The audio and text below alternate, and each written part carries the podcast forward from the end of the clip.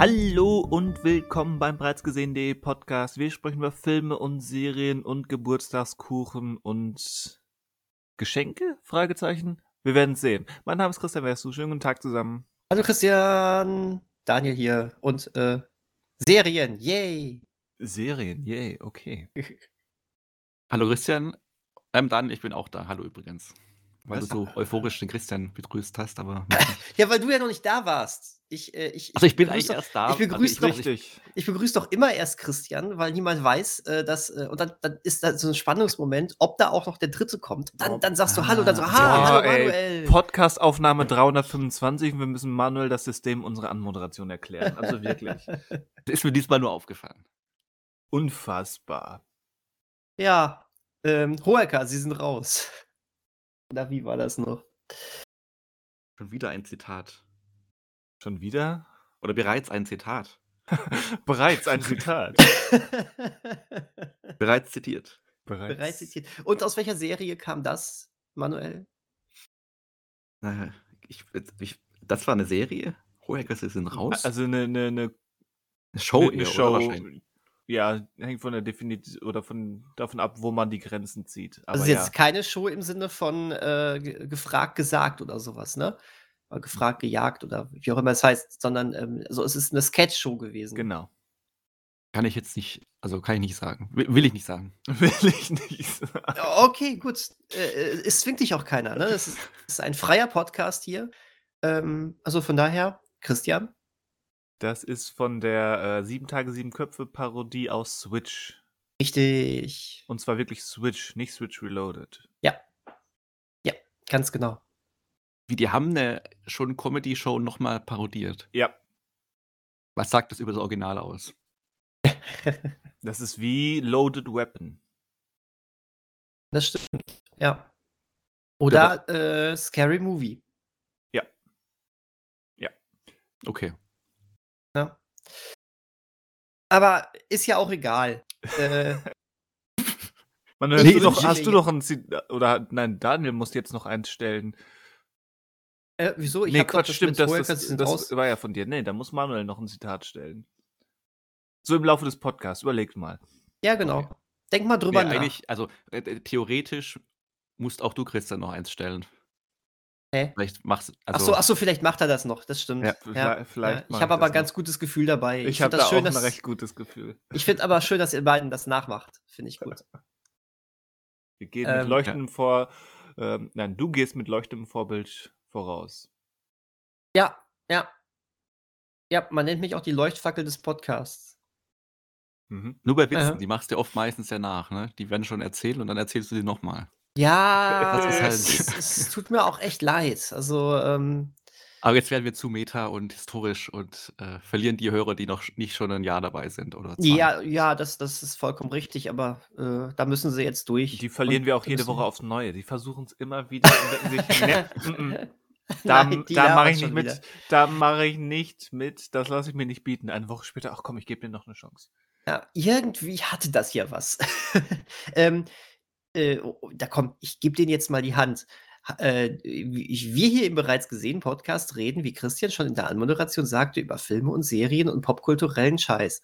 Und, ähm, und äh, wir beginnen das meistens immer mit so einem Warm-up, indem wir uns gegenseitig fragen, na, was habt ihr denn so zuletzt gesehen? Und das frage ich jetzt auch meine Mitstreiter hier. Was habt ihr denn zuletzt gesehen? Manuel, fang doch mal an.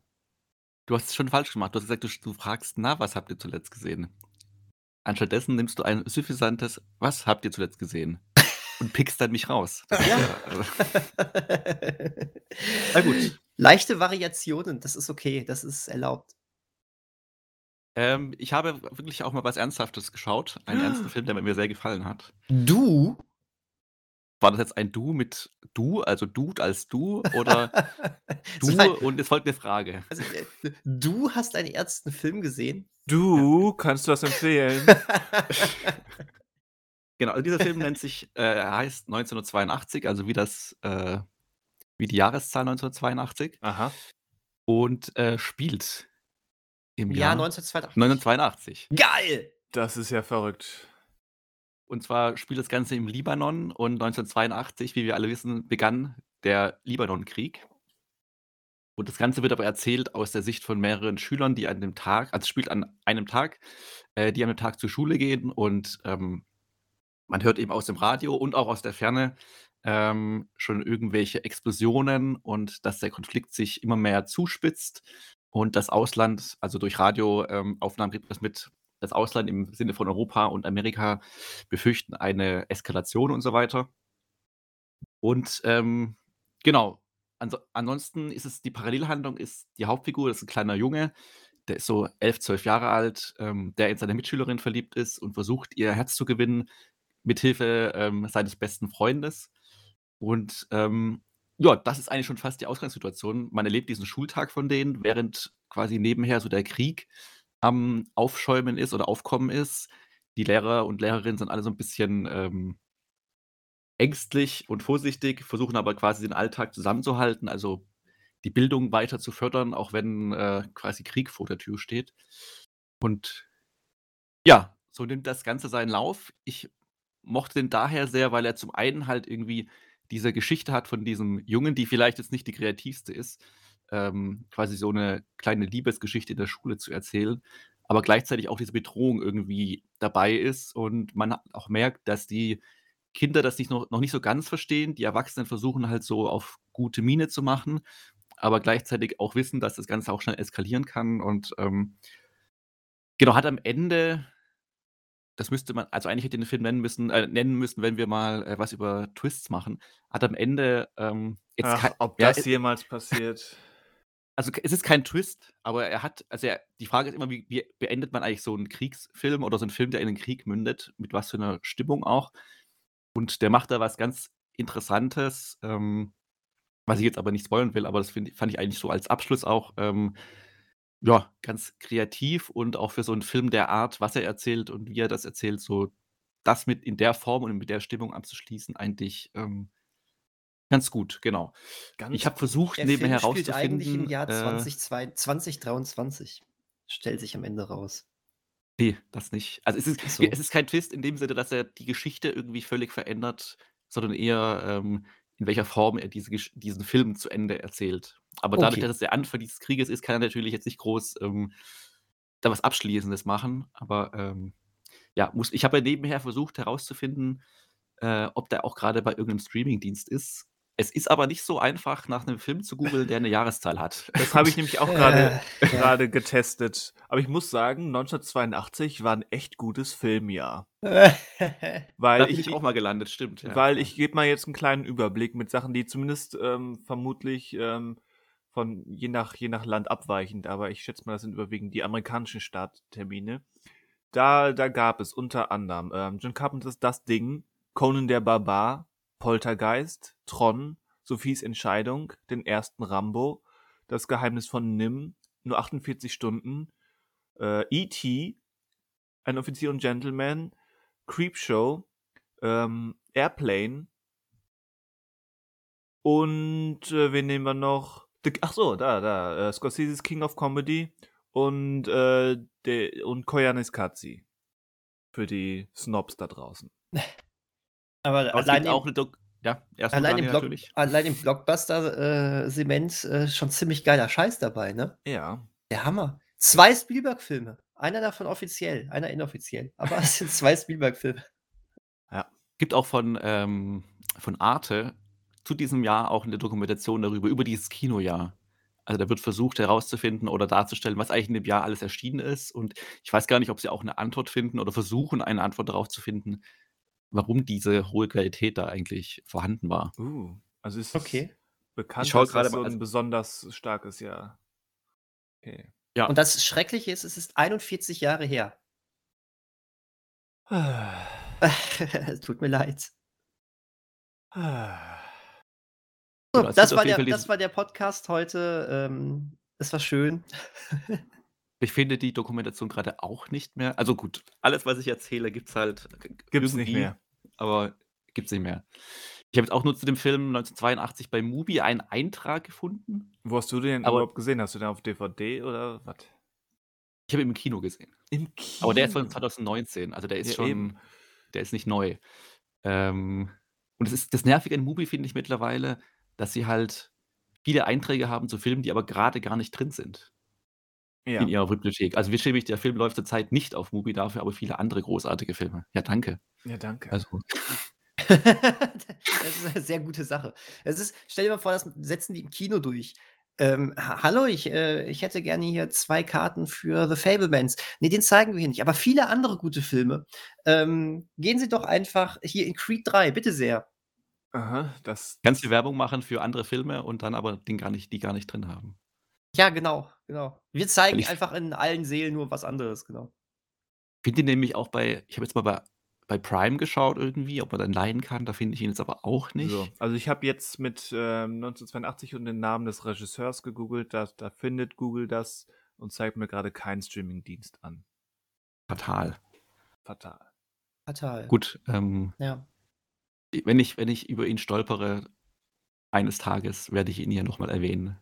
Ja. Weil ich fand also, man muss auch gar nicht so viel Hintergrund haben, was jetzt diesen also, das macht der Film auch nicht, äh, was diesen Krieg betrifft oder weil das ist vielleicht auch ganz gut, dass man einfach das auch so als diesen Alltag wahrnimmt, den die haben und auch merkt, okay, die haben eigentlich im Grunde als Schule einen stinknormalen Alltag wie alle anderen auch und dann kommt aber dieser Krieg irgendwie aus der Ferne auf und ja.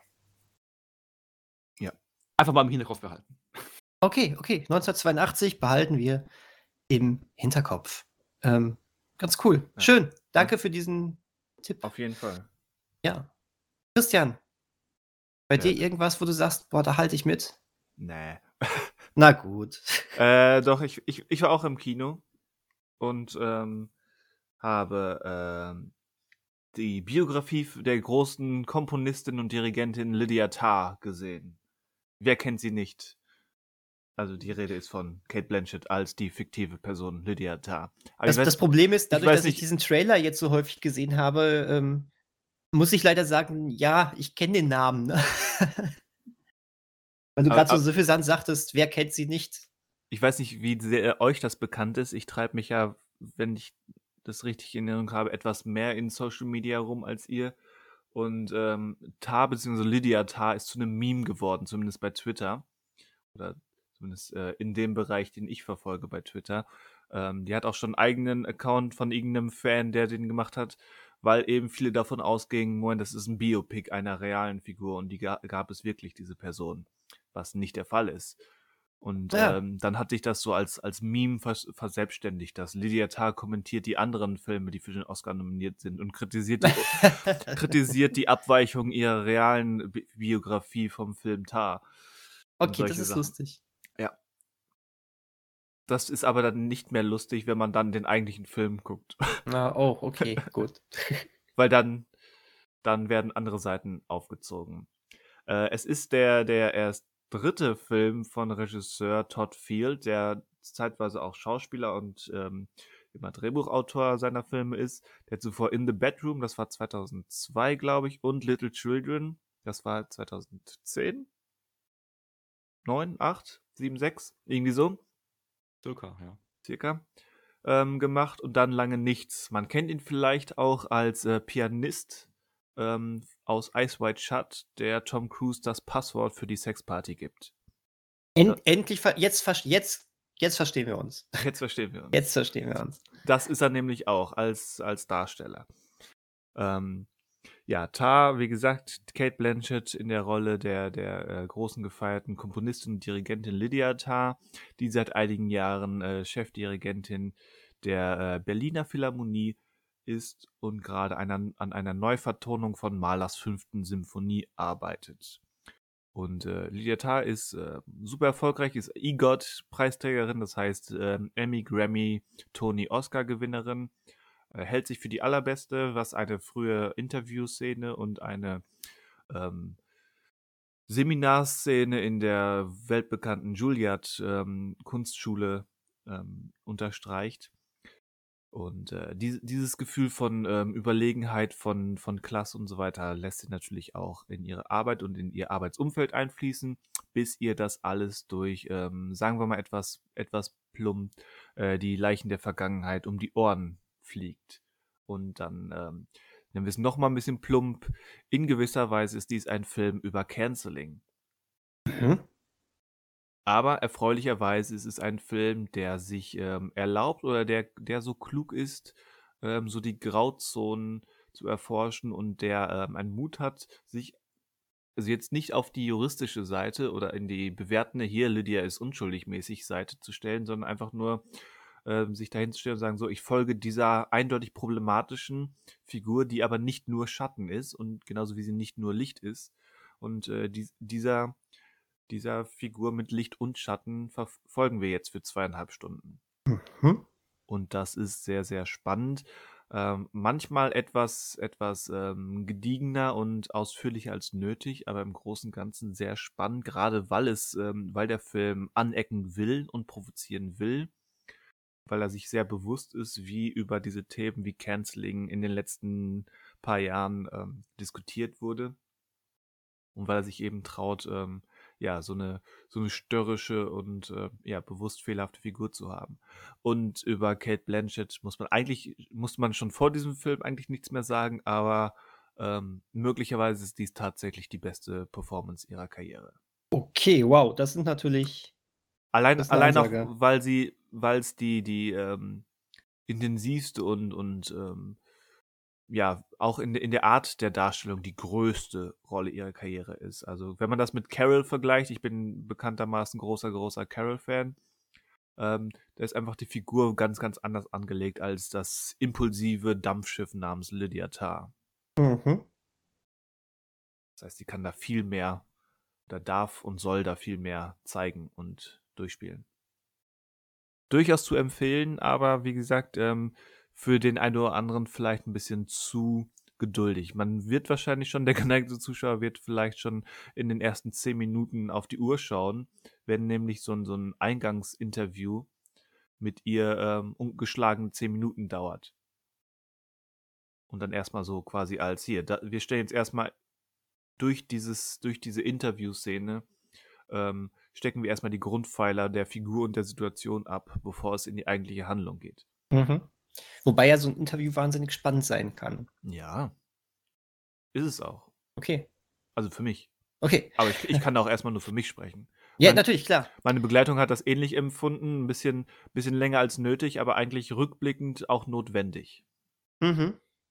Kann man sich angucken. Aber, und das war mir eigentlich vorher schon klar, ähnlich wie bei The Banshees of Inisherin, ähm, die deutsche Synchro, weil dies eben, eben ein Film ist, der zu 30, 40 Prozent auch deutschsprachig ist und die Synchro ja. geht da erwartungsgemäß komplett drüber. Ähm, ja, den muss ich auf jeden Fall noch einmal im O-Ton gucken. Manchmal, ja. manchmal kann man es bei den Lippen ablesen, ähm, wenn, wenn ähm, Lydia Tarr dirigiert und dann eben Anweisungen gibt. Das scheint sie auf Deutsch zu machen. Kann man den Lippen ablesen, aber das, das ändert ja nicht daran, dass es für uns der gleiche Tonfall ist, dass wir da keinen Akzent oder so haben. Ähm, Lydia Tarr spricht durchgehend Hochdeutsch. Hm, okay. Und Ach, das ist auch, also schade. Also das, das, ich habe mir ja auf Englisch gesehen und ähm, da stellt sich halt, aber hatten wir ja schon festgestellt, wahrscheinlich wird beim Deutschen nicht drüber nachdenken, dass sie halt, äh, wenn sie im Original ihr Deutsch spricht, da hätte man überlegen können, ob sie in der Synchronisation dann halt irgendwie das Deutsch spricht, aber wäre wahrscheinlich auch komisch, wenn sie die ganze Zeit Hochdeutsch spricht und dann plötzlich, wenn sie wirklich Deutsch sprechen soll, so gebrochen. So bayerischer Dialekt. Ja, Mords Gaudi hier. Mords Gaudi in Berlin. Das ist ja auch Quatsch. Oder das, genau, ja, das wäre ja, Quatsch halt gewesen. Richtige, ja. Die richtige Lösung bei solchen Filmen, die wirklich zu signifikanten Teilen fremdsprachig sind und noch dazu, wenn sie eben deutschsprachig sind, dann synchronisiert man sie nicht. E basta. Insbesondere bei Filmen fürs Programmkino. Äh, so, ja, aber auch, auch generell. Das war schon bei, ähm, bei äh, dem Tarantino-Film Glorious Bastards nicht ja. besonders klug. Wobei sie immerhin das Französische Französisch gelassen haben. Das ist ja auch nicht selbstverständlich. Ja, immerhin. Ja. Das heißt, du hast aus, aus dreieinhalb Sprachen, die im Original sind, wir zählen mal die, die ein paar italienische Sequenzen auch noch mit dazu. Ja, gut, die werden aber wahrscheinlich dann auch italienisch geblieben sein ja, in sind, der deutschen sind, sind sie auch. Okay, gut. Ähm, und da fusionieren wir einfach mal Englisch und Deutsch. Das ist schon, ja, das, das ist schon, groß, großer Quatsch gewesen. Das ist schon großer Quatsch, aber ähm, es, geht, äh, es geht schlimmer. Ähm, wie zum Beispiel, eigentlich wollte ich über was anderes jetzt zu Beginn reden, aber jetzt hast du eine wunderbare Brücke gebaut für mich. Und im Gegensatz zu sonst gehe ich über diese Brücke und sage, ähm, dass äh, diesen riesen, riesengroßen Synchro-Quatsch, den hat jetzt auch eine Serie gemacht, die jetzt ähm, Ah, er sieht eine Gelegenheit und er greift sie beim Schopfe. ja, die jetzt ähm, frisch ähm, durchgelaufen ist. Durchgelaufen. auf ZDF, die innerhalb von einer Woche einfach mal im ähm, aussterbenden linearen TV alle acht Folgen äh, verbraten haben. Ähm, aber, oder man guckt es einfach in der Mediathek, wo immer drei Folgen, also zweimal drei Folgen und dann nochmal zwei Folgen im Zwei-Wochen-Takt erschienen sind. Äh, und das war dann eigentlich auch angenehmer. Aber um die Brücke jetzt doch nicht einreißen zu lassen, der Zwei- Schwarm, die Verfilmung, die große Verfilmung vom Bestseller äh, Der Schwarm, man glaubt es kaum, äh, von Frank Schätzing. Äh, das Buch kam im Jahr 2004 raus und war damals ja ein riesiger Erfolg. Ähm, spielt Mhm. nämlich auch ganz, auf der ganzen Welt und dementsprechend ähm, spielen auch Sprachen eine große Rolle. Ähm, ich würde sagen, zu 80 Prozent äh, wird Englisch gesprochen, weil das nun mal die Sprache ist, mit der man sich ähm, im Idealfall äh, auch äh, über Ländergrenzen hinaus unterhält. Aber dadurch, dass das Ganze dann auch mal ähm, in Skandinavien spielt oder auch in Deutschland oder sowas, ähm, ist es immer wahnsinnig cool zu sehen, wenn da Wissenschaftler untereinander Englisch reden, dann gehen zwei deutsche Wissenschaftler raus und sie reden einfach dann natürlich Deutsch miteinander. Oder eine, ähm, ich glaube, italienische, ist das eine italienische ähm, Mitarbeiterin, die fährt von der Expedition nochmal nach Hause, um ihre Mutter zu besuchen, dann wird natürlich Italienisch gesprochen. So, ne? So funktioniert das halt. Und das ist, ähm, das ist super. Das macht dann, das gibt dann auch eine schöne Atmosphäre. Und äh, ZDF dachte sich, ach, für die TV-Ausstrahlung, das können wir den Leuten doch nicht zumuten. Und haben dann nicht nur das englische Deutsch synchronisiert, was ich noch hätte verstehen können, weil das me- meiste eben Englisch ist und äh, es jetzt auch keine Szenen gibt, wo dann zwischen Deutsch und Englisch irgendwelche ähm, Vermischungen stattfinden. Aber sie haben einfach alles auf Deutsch übersetzt. Alles. Alles. Ja. Es, es ist, äh, ne, wo du sonst so sonst noch Französisch, Französisch, Italienisch, skandinavische Sprachen hast, nö, alles weg. Alles Deutsch. Und das Schlimmste ist noch, es ist noch nicht, es ist noch nicht mal so eine, so eine richtig krasse Profi-Synchro, es ist so eine ZDF-Synchro. Es ist so, so, so, als würden alle so, hätten alle so Einschlafpillen genommen. Und wir könnten wir richtig den Mund bewegen. Und es ist so komplett unsynchron auf den Lippen, dass man eigentlich gar nicht mehr von Synchronisation sprechen kann, sondern von eher Asynchronisation. Ähm, Hat der gerade Assi gesagt? Ich hab's auch gerade so ein bisschen. Asynchro Asynchronation, genau. Ähm, ja, das war schon Assi nicht gut, das stimmt. Assi nicht gut. Assi, Also ich, ich habe nur zwei Folgen bisher gesehen äh, und habe die Synchro äh, nach, als ich dann dann nach fünf Minuten gemerkt habe, Moment, die müssten eigentlich eine andere Sprache sprechen, umgestellt. Von daher kann, kann ich kann ich den Assi-Eindruck ähm, jetzt nicht bestätigen oder widerlegen. Ich glaube dir das einfach mal. Also es, äh, äh, es war wirklich so, dass ich, ähm, ich habe ja drei Folgen synchronisiert geguckt, weil ich einfach naiv, wie ich war, gedacht habe, ach, ZDF-Mediathek, da kannst du sowas eh nicht umstellen. ähm, dann ist mir das, äh, als ich dann die zweite Cook-Session gemacht habe, also ich habe es wirklich immer relativ am Anfang geguckt und eben auch in diesen Blöcken, die ersten drei Folgen, die zweiten drei Folgen, dann das Finale mit den letzten beiden Folgen. Ähm, als ich dann diesen zweiten Block angefangen habe, habe ich ähm, irgendwie gedacht, ah, das hat mich beim letzten Mal so gestört. Jetzt muss ich einfach mal kurz gucken. Und dann stand da wirklich O-Ton und du konntest sogar Untertitel reinpacken. Wow. Ähm, das war, das war cool. Plötz und plötzlich fand ich äh, das Ganze auch ein bisschen lebendiger gespielt. Was ein, eine krasse Behauptung ist, weil eigentlich ist es trotzdem alles extrem hölzern. ähm, ja. Jetzt, jetzt, genau, jetzt, äh, aber das, das, das ist doch mal ganz spannend. Du hast gesagt, du hast die ersten beiden Folgen gesehen. Manuel, du hast die ersten sechs Folgen gesehen, ne? Dir fehlt Nee, die nur, ersten drei. Nur die ersten drei. auch die ersten drei. Ah, okay. nee, nee, ja, nur die ersten drei. dann, dann kommt, jetzt möchte ich äh, einmal kurz den Ball zu euch zurückspielen, weil ich ja gesagt habe, über den Schwaben, da möchte ich jetzt mal ein paar Minuten länger, glaube ich, auch reden. Ähm, was war denn euer Eindruck? Manuel, hast du, du hast es schon mal gesagt, wegen der Berlinale. Jetzt ist Christian neu im, im Boot. Was sagst du? Hä? Was, Moment. Ich? Du ist jetzt ich oder Christian? Also, ich, also Christian, ich meine. Christian. Achso, ich Okay. konnte nämlich gerade auch nicht äh, entschlüsseln, wer jetzt konkret angesprochen wurde. Christian ist neu im Boot. Manuel hat ja schon mal Achso. äh, über den Schwarm geredet, wegen der Berlinale. Und Ja. Also bin ich bereits im Wasser mit den Walen oder bin ich auch noch im Boot, aber halt. du, du bist noch im Boot, äh, ähm, äh, aber hast schon, hast schon einmal gepaddelt. Also schon einmal gepaddelt. Du siehst äh, da genau. schon, äh, du siehst schon einen Buckelwal neben dir auftauchen. So, so, so ist es. Aber äh, de- deswegen, ich wollte jetzt einfach nur einen Ersteindruck von Christian haben. Bei dir wäre es ja schon der Zweiteindruck. Ich, äh, ich weiß nicht mehr, wie, wie schnell das so dieser, dieser Grundtenor schon bekannt war, als ihr das jeweils gesehen habt. Ich würde vermuten, auf der Berlinale, ähm, Manuel, für dich ähm, war noch nicht dieser, dass das generell schlecht ankam, die Serie. Naja, es bekannt, gab halt oder? das Zitat von Frank Schätzing. Also die Einschätzung so. von Frank Schätzing kam zwei, drei Tage vor der Premiere raus. Ach so, das es mit dem so Pilcher, mit dem Pilcher. Genau, genau. Ja. Das hing so ein bisschen drüber. Aber Okay, wie das. Publikum das empfunden hat, das war noch nicht so bekannt. Genau. Und also das hat natürlich schon so meine, ja, mich, mich beeinflusst, als ich das angeschaltet habe. Okay, die ganz, ganz Deutschland ha hasst diese Serie und verspottet diese Serie. Gucke ich das jetzt wirklich? Ach komm, mach mal an. Du hast gerade noch eine Stunde, bevor es ins Bett geht. Ähm, und dann wurde es getan. Das hat natürlich einen Einfluss äh, auf mein, auf die Art und Weise, wie man etwas guckt. Ich weiß noch nicht wie, ich wollte es nur einmal gesagt haben. Ähm, ansonsten, ich kann jetzt diesen, diesen großen, ja, nennen, nennen wir es mal etwas überdramatisch Hass, ähm, nur bedingt nachvollziehen, was nicht heißt, dass ich das gut finde, weil in erster Linie fand ich es relativ ähm, spießig, banal, ZDF-Fernsehfilmmäßig. Mhm. Das ist mein Hauptkritikpunkt. Das ist halt, ähm, das, das verkauft sich, unterstelle ich jetzt einfach mal, als große Eventserie, eben weil der Schwarm, zumindest in Deutschland, ich weiß, weiß jetzt nicht, wie bekannt das wirklich international ist. Andererseits hat Uma Thurman jahrelang versucht, eine Verfilmung mit auf den Weg zu bringen.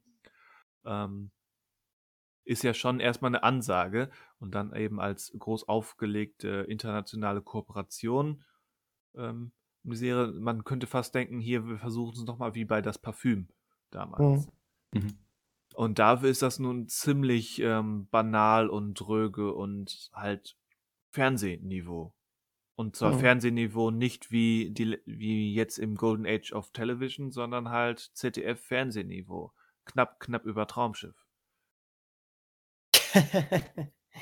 Und, Ja. ähm, das, das betrifft sowohl die Effekte, die sehr schwankend sind, die Qualität, als auch generell die Figuren, die Dialoge und ähm, die Art der, der, des Spannungsaufbaus. Hängt natürlich auch damit zusammen, dass meine Erinnerungen an das Buch ähm, quasi nicht mehr existent sind. Von daher, also das kann ich jetzt nur, ja, nicht, nur- nicht nur bedingt, sondern im Prinzip gar nicht mehr beurteilen. Aber ich habe das Gefühl, ähm, dieses quasi The Happening, was da passiert, ha, Wortspiel, ähm, äh, das ist zumindest in den, in diesen ersten anderthalb Stunden, die ich jetzt gesehen habe, ziemlich, ziemlich banal. Wie gesagt, Mhm. nicht grottenübel, mein Gott, wie kann sowas passieren, sondern einfach nur, okay, und, und jetzt? Wo, wo ist, wo ist der, der, der Cliff, wo ist der, wo ist der Spannungsbogen, wo ist der große Anreiz, das Thema, der Finger in die Wunde, was auch immer. Naja. Aha. Ähm, naja, der, der, der große Ha- Hass auf diese Serie, ich habe mal so ein bisschen auch äh, die Twitter-Kommentare verfolgt. Das ist äh, manchmal sehr amüsant. Kommt natürlich durch die unfassbare Fallhöhe. Ne? Ähm, ich habe auch, auch ich habe das Buch, ähm, ja, okay, ich muss jetzt ehrlich sein, das Buch habe ich eigentlich nie gelesen. Ich habe das Hörspiel gehört, was aber von Frank Schätzing selber ähm, geschrieben worden ist. Es äh, war auch extremst gekürzt. Im, äh, ich glaube, es hat ein, ein Viertel des Buches so in, in, in etwa gehabt. Aber das war schon gut, weil das Buch auch sehr geschwätzig war. Ähm, und das, das war theoretisch schon die optimale Verfilmung, weißt du? Ähm, und das war, das war, das war groß. Das war, äh, das hatte so Hollywood-Niveau und es hatte trotzdem diese ganzen ähm, wissenschaftlichen Fakten auch da drin und sonst was. Ähm, und das, also was, was da geliefert wurde, war eben schon das das war so sowohl von der Message her sehr sehr sehr krass, ähm, aber auch von dem Ausmaß dieser dieser, ähm, ähm, weltumfassenden Katastrophe. Und die Leute hatten fast 20 Jahre Zeit, sich auszumalen, wie das wohl verfilmt aussehen könnte, ne? Und dann kommt der ZDF daher äh, ZDF daher und einige andere europäische, ähm, Produzenten und, ähm, Sponsoren und Sender und dann Und 'n japanischer. und ein Jap und genau, Hulu. Ich glaube, es ist Hulu Japan, ne? Ähm und dann kommt eben das dabei heraus, dass du, Christian, sagst, das ist hier grade mal Raumschiff-Niveau, vielleicht 'n bisschen drüber. 'N 'n bisschen drüber, so ehrlich müssen wir sein, aber viel Ja. mehr viel mehr ist es nicht. Ähm, da muss ich da muss ich 'n bisschen sagen, äh, das ist vielleicht schon ein bisschen zu krass, ähm, aus meinem Blickwinkel. Aber du mer also, ich hatte die ganze Zeit das Gefühl, ich habe jetzt ja alles gesehen. Es ist es ist, als hätte, ähm, man eine richtig teure Serie gemacht, aber doch auf ZDF-Niveau. Es Aha. ist Also, irgendwie du meinst jetzt aber meinst jetzt technisch oder einfach inhaltlich von der von den Figuren her und so weiter? Beides. Okay. Beides. Ich finde, äh, weil weil auch auch, äh, das das Problem ist ist, es ist so 'n bisschen so, als würde man sich dafür schämen, äh, mal die größeren Bilder rauszuholen. Ich hatte ga ganz kurz, ich habe gestern noch 'n Interview mit, äh, der Regisseurin gelesen, die, ähm, äh, 4 der 8 Folgen gemacht hat. Und sie hat gesagt: „Oh, natürlich hätten wir das wie 'n großen Hollywood-Blockbuster aussehen lassen können, aber da das wollten wir ja gar nicht. Es sollte es sollte ja auch äh, da sollte ja auch so 'n bisschen das Deutsche drin vorkommen.“ Ja, hä? Mhm. Was soll denn das? Das ist 'n Ja, komisches Argument oder ja, ja, genau, äh, das sollte sich ja auch hier irgendwie so 'n bisschen dreckiger anfühlen, so 'n bisschen näher anfühlen und so was. Äh, Mom Moment, ihr ihr ihr spielt's also selber runter, ohne vorher überhaupt mal bewiesen zu haben, dass ihr irgendwie mal, äh, Hollywood-taugliche Bilder in Anführungszeichen, weil ich jetzt keine Lust habe, das äh, diesen Begriff aufzudröseln, ähm, dass ihr das wirklich liefern könnt.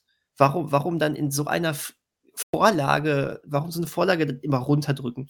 Aber die eigentlichen Sachen sind ich ich muss jetzt, um das Fazit vorwegzunehmen ich habe ein sehr gespaltenes Verhältnis, ähm, zu zu dieser Serie.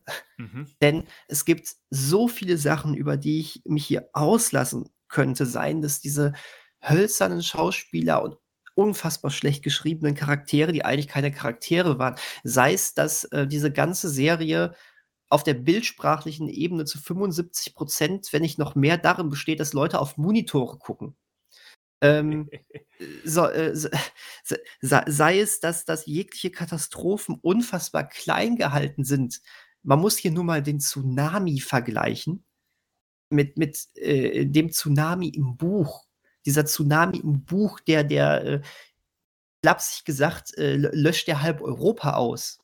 Das ist 'ne riesengroße Katastrophe, ne? Wie das ich habe gestern dann noch mal zum Spaß 'n b bisschen, äh, von von, ähm, de der der Tsunami-Sachen gelesen, wo wo allein schon in einer auf einer Seite steht, dass, äh, die diese riesige Welle in 'ne historische Altstadt einbricht, ähm, äh, Autos durch die Gegend fliegen, die Stadt komplett zerstört wird und sonst was und das nur an einer Stelle. Das ist in so vielen verschiedenen Städten und Ländern, äh, ist dieses Untergangsszenario da. In der Serie hast du einen Leuchtturm, der umfällt. Spoiler. Entschuldigung. Was? Also also, es ist es es ist wirklich so Okay. also, sie gehen da sehr also, das ist jetzt sehr übertrieben gesagt. Ähm, äh, es sie dieser diese Tsunami-Szene hat schon einen Effekt. Aber es ist du siehst an einer Küste siehst du so 'ne so 'n so 'n Tsunamchen dann ankommen, dann ist da so 'n bisschen Panik mit 10 Tsunamchen. mit 10 Leuten, die du siehst. Ähm, so 'n biss so 'n bisschen Panik und dann, ähm siehst du kaum was davon, dann Schnitt, ähm, bist bist du bist du auf a bist du in in in Schottland, wo dann 'ne relativ, ähm, spannende Szene, äh, ist, wo 2 Charaktere, ähm, sehr also, ne, sehr versuchen, von dieser von diesem Tsunami, der da ankommt, äh, zu zu fliehen. Siehst du aber auch nur, als würden die so vor 'ner vor 'ner Windmaschine, äh, stehen und nass gespritzt werden. Und, ähm, da dann siehst du einmal, a wirkli wirklich nur einmal so so 'n kleinen Shot von dieser Welle, die siehst du dann von oben Und das ist dann halt dieses, ähm, in in Schottland so 'n so 'n Türmchen und so 'n Gebäudechen und die werden so umgenietet von dieser Welle. Und dann denkst du: „Boah, das sieht ja gar nicht schlecht aus. Das geht jetzt sicherlich gleich los.“ I ne, das war alles und es wird auch nie wieder über diesen Tsunami gesprochen. Hm. Ähm. Ich glaube halt also genau, um kurz Seufz. Seufz, ja. Also, man weiß ja, dass ich glaube 40 Dollar war das Budget, oder? Von der Serie, meine ich jetzt im Hinterkopf zu haben. 40.000.000 €, glaube ich, ja. Ich habe halt das Gefühl, dass, ähm oder i das Problem ist, glaube ich, hier grundsätzlich, aber das haben ja eigentlich viele Großproduktionen, dass halt einfach viele Produzenten da drin stecken und Firmen und alle haben so 'ne Meinung und man versucht halt irgendwie so 'n Konsens zu finden. Und das scheint also hier auch das Problem zu sein, weil ich frage mich halt auch immer bei solchen Sachen, die das die sehen das sich doch an und sind die wirklich dann alle der Meinung, das ist wirklich jetzt gut, was wir da haben und das ist das Beste, was wir rausholen können? Und gerade da das Projekt jetzt irgendwie 20 Jahre gebraucht hat, bis irgendjemand mal Mhm. gesagt hat: „Wir ziehen das jetzt durch und machen das und sind überzeugt davon.“ Weil ich weiß nicht, ob ich's halt als Hass bezeichnen würde, was jetzt die Serie an Kritik bekommen hat, aber was so durchkommt, ist ja schon eher negative Meinungen zu der Serie und nicht so Überschwängliches. Ich weiß jetzt auch nicht, wie also, ich weiß jetzt weder, wie das Buch endet, noch wie jetzt die Serie endet oder ob die jetzt irgendwie im Sinn hatten, weil das war, glaube ich, auch mal 'n Gespräch ja war, dass sie gerne noch 'ne 2. Staffel machen würden, die halt so bisschen das danach erzählt. Aber das danach würde jetzt ja keiner fragen und, ähm, klar ist es ungünstig, wenn Frank Schätzing von äh, paar Tage vor Erscheinen von Rosamunde Pilcher spricht und man dann auch mit Ja. dies also, bei mir zumindest war's dann so, mit diesem Mhm. Mindset da reinzugehen. Aber, ähm, trotzdem muss ich auch sagen, das, was mit den Figuren gemacht wird also, ich kenne auch das Buch, habe ich nur mal angefangen, deswegen weiß ich nicht kann ich's nicht genau mit den Figuren im Buch vergleichen. Aber die nehmen sich halt Zeit, um Beziehungen aufzubauen, die am Ende aber halt wirklich so Fernsehniveau sind. Und was ich halt problematisch finde und wo ich nicht weiß, ob das halt einfach nicht besser geht, sind halt auch die Effekte. Also, ich habe den Tsunami jetzt noch nicht gesehen. Also, ich weiß nicht, ob das, was als Tsunami verkauft wird, ob das zumindest gut aussieht. Aber gemessen, was ich jetzt in den ersten Folgen gesehen habe, sind da halt E Effekte einfach drin, die halt einfach nicht gut aussehen. Ähm, vor allen Dingen Greenscreen-Aufnahmen, die man hätte aber auch anders oder hätte man vermeiden können. Und Mhm. das wirkt jetzt halt so bisschen, was ich bisher gesehen habe, wie so 'ne Chaosproduktion, die man jetzt irgendwie zu Ende geführt hat, wo aber 50 Mal noch was verändert wurde und nachgedreht wurde. Und halt am Ende so 'n Produkt zu haben also, wirklich 'n Produkt zu haben, wo Mhm. man glaubt, die meisten irgendwie abzuholen, beziehungsweise halt so 'n Standard-Fernsehpublikum. Aber ich Mhm. glaube, das ist halt grade heutzutage zu wenig. Also, nur an dieses Standard-Fernsehpublikum zu denken, das es vielleicht gar nicht gibt. Also, man redet sich ja immer raus bei den Öffentlich-Rechtlichen mit, Ja. dass die Zielgruppe ja halt einfach diese 40, 50, 60-Jährigen sind. Ähm, und Aber das wollten halt sie nicht damit damit vielleicht mal sogar 'ne andere Zielgruppe erreichen, um dir da mal ins Wort zu fallen? Ich Eigentlich weiß gar nicht, ob genau, hier genau, das also, ne? ne, aber zu Recht, genau. Das ist Ja. ja auch die also, die Zukunft ist ja dann nicht die 60, 70-Jährigen, sondern die, äh, 30, 40 oder halt die jungen Leute einfach, also, egal, wo man da jetzt anfängt. Und man weiß ja gar nicht, ob das diesen älteren Menschen also, ohne die jetzt in Gruppen zu stecken oder also, ob die das aber auch nur so wollen. Also, ob die was dagegen hätten, wenn das jetzt anders oder moderner gestaltet wird, was die Figuren betrifft oder wie gesagt, bei den Effekten weiß ich nicht, ob das wirklich das Geld war, was gefehlt hat oder ob's Zeit war. Aber, ähm, deswegen habe ich in den ersten 3 Folgen halt wenig gefunden, um so also, ich fand's jetzt nicht grottenschlecht, aber es gemessen an Erwartungen und, äh, an allem war's dann schon 'n bisschen ernüchternd einfach, das Ergebnis, wo man denkt: „Okay, das ist jetzt so die Eventserie für das Mhm. fürs also, vor allen Dingen fürs ZDF.“ Mhm. Ähm, und das ist aber jetzt irgendwie dann doch so 'n bisschen, ja, ernüchternd, wie gesagt, und enttäuschend dann, auch ohne irgendwie große Erwartungen daran gehabt zu haben. Da da apropos Zielgruppe, ähm, kleine Anekdote, das finde ich nämlich grad wahnsinnig witzig. Meine Mutter, 72 Jahre guckt, ähm, eben auch viel, ähm, das typische die typischen ZDF-Sachen, ne? Bergdoktor, ne, in aller Freundschaft, solche Sachen. Hatte jetzt aber auch der Schwarm geguckt, hat auch alle Folgen geguckt im linearen TV, wirklich die ganze Woche durch, was sie selbst nicht so für ähm, was sie selbst gar nicht so gedacht hätte, dass sie das macht. Also, das hat ihr insofern schon gefallen, sagte mir aber wirklich nach den letzten beiden Folgen: „Das war schon ganz spannend, aber ganz ehrlich, ich hätte mir echt viel mehr Action gewünscht.“ Sie sa sie sagte: „Ey, das hätte doch mal eskalieren müssen.“ Also also, so viel zum Thema. Ähm, Boah, die ich ich fand ich fand die Hummermetzelei im französischen Restaurant in in Episode 2 ist doch, äh, John-Wick-Niveau. Ja, total. Äh, muss man sagen, also, das war jetzt gar nicht gar nicht schlecht gemacht. Es gibt in Folge Folge 4 beginnt mit so 'nem Krabbenangriff, der ist äh, das ist auch ganz cool. Alles viel zu kurz, äh, und irgendwo zu klein gehalten, aber ganz, ganz cool gemacht. Ähm, aber Frank Schätzing ist, glaube ich, ein ziemlicher Typ. Ich glaube, der hält viel von sich. Deswegen darf man solche Sachen wie es pilchert mehr als das es schwärmt. Das ist ein geiles Zitat. Er weiß auch, glaube ich, ganz genau, wie er sich, äh, dass das das Ding ist, was dann einfach immer wieder zitiert wird. Mhm. Ähm, der weiß, was er damit macht und was er damit anrichtet. Aber er sagte aber auch dazwischen in diesem ganzen Interview ähm, Sachen, bei, dem ich, bei denen ich aber auch vollkommen mitgehe. Er sagte einfach, dass äh, das globale Ausmaß dieser Katastrophe wird in dieser Serie nicht im Ansatz deutlich. Und da kann ich, das kann ich nur unterstreichen. Ähm, du kannst kein Tsunamchen schreiben, hier ein paar Krabben, äh, die, die angreifen und sonst was. Ne? Ja, und äh, da, da, dann, dann war es das. Also, das, so funktioniert es nicht. Und wie gesagt, am, äh, das, das, ich, ich, kann, ich kann mich kaum noch an das Buch, wie gesagt, erinnern, beziehungsweise an das Hörspiel. Ich werde das Buch, glaube ich, jetzt wirklich irgendwann mal lesen, weil ich es ja auch insofern noch nie gelesen habe. Ähm, aber da, da ist am Ende, glaube ich, richtig Eskalation angesagt, wenn die erstmal ähm, auf äh, Kontaktaufnahme gehen wollen. Ähm, und das dümpelte hier in den letzten zwei Folgen auch so ein bisschen vor sich hin. Aber das ist ja die Sache, weswegen ich sage, ich habe ein sehr gespaltenes Verhältnis zu dieser Serie. Ich saß aber und habe alle acht Folgen geguckt. Ich habe auch alle, alle Folgen, die verfügbar waren, sobald sie verfügbar waren, an einem Rutsch geguckt. Ich, äh, nach dieser Tsunami-Szene, die wirklich nicht gut umgesetzt war, aber sie fühlte sich trotzdem wie Eskalation an.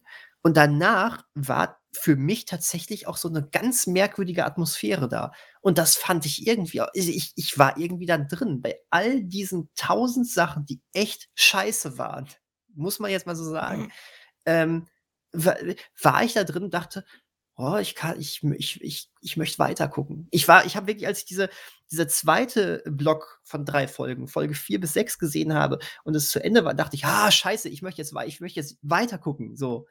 Ähm, also da, da muss, also bei, bei all der Kritik muss ich dann ja auch irgendwo sagen, irgendwas hat mich ja gereizt. Sei es, dass, dass, dass doch noch genug von der, äh, vom Storyverlauf der Vorlage drin erhalten blieb und durchschimmerte. Ähm, sei es, dass mich irgendwie was an dieser Merk an dieser ähm, Inszenierung, die, ähm, die wir hier jetzt kritisieren, vielleicht doch irgendwie, ähm, vielleicht hatte das doch an, ab einem bestimmten Punkt so eine Wirkung, wo man irgendwie gesagt hat, ich kritisiere das jetzt nicht mehr. Ich lasse mich da jetzt drauf ein. Wow, wie geil er auf dem Monitor guckt. Krass. Ich, ich, hab, ich weiß es nicht. Ich weiß nur, dass ich, dass ich, ähm, dass ich äh, zu, auch gerade diese Tsunami-Folge ähm, wollte ich wissen, oh, wie kommt das wohl bei meiner Mutter an? Hatte an dem Tag dann auch nicht ähm, äh, äh, abends auch, weil ich eh ein bisschen später von der Arbeit kam, nichts mehr vor und äh, habe mich dann noch bei meiner Mutter äh, äh hingesetzt und diese ganze Folge nochmal mitgeguckt. Ne? Und ähm, wo, wo, ich nur einmal kurz, rein, kurz reinschauen wollte und fragen wollte, wie es ihr gefällt. Und also dahingehend kann ich jetzt aber nicht sagen, diese Serie war so scheiße, dass ich sie, dass ich, dass ich mich durchgequält habe. Also irgendwie hatte das was. Ich muss übrigens auch sagen, die letzten beiden Folgen ähm, hatten für mich gefühlt ein bisschen besseres Produktionsniveau. Ähm, ich, also es ist ich spoiler jetzt noch mal milde. Äh, la, la, la, la, la, la. La La Land. Setting dieser letzten beiden Folgen ist halt fast nur ein Schiff, ne? Auf, auf ähm, dem Mond. Auf dem Mond. Ähm, ja, weil, weil sie am Ende gedacht haben, wir vermischen Frank Schätzings, der Schwarm mit Frank Schätzings Limit. Nee, wir, so, wir, wir schmeißen Emmerichs 2012 mit Moonfall zusammen. wow. Oh, übrigens, ohne Mist, bei dieser Tsunami-Sache hätte ich mir zumindest Roland Emmerich so als zehnminütigen Gastregisseur gewünscht. Ja. Wirklich, wirklich. Selbst wenn es so ausgesehen hätte wie bei Moonfall, aber einfach nur, um dieses, diese Größe zu erreichen, weißt du? Ja. Egal.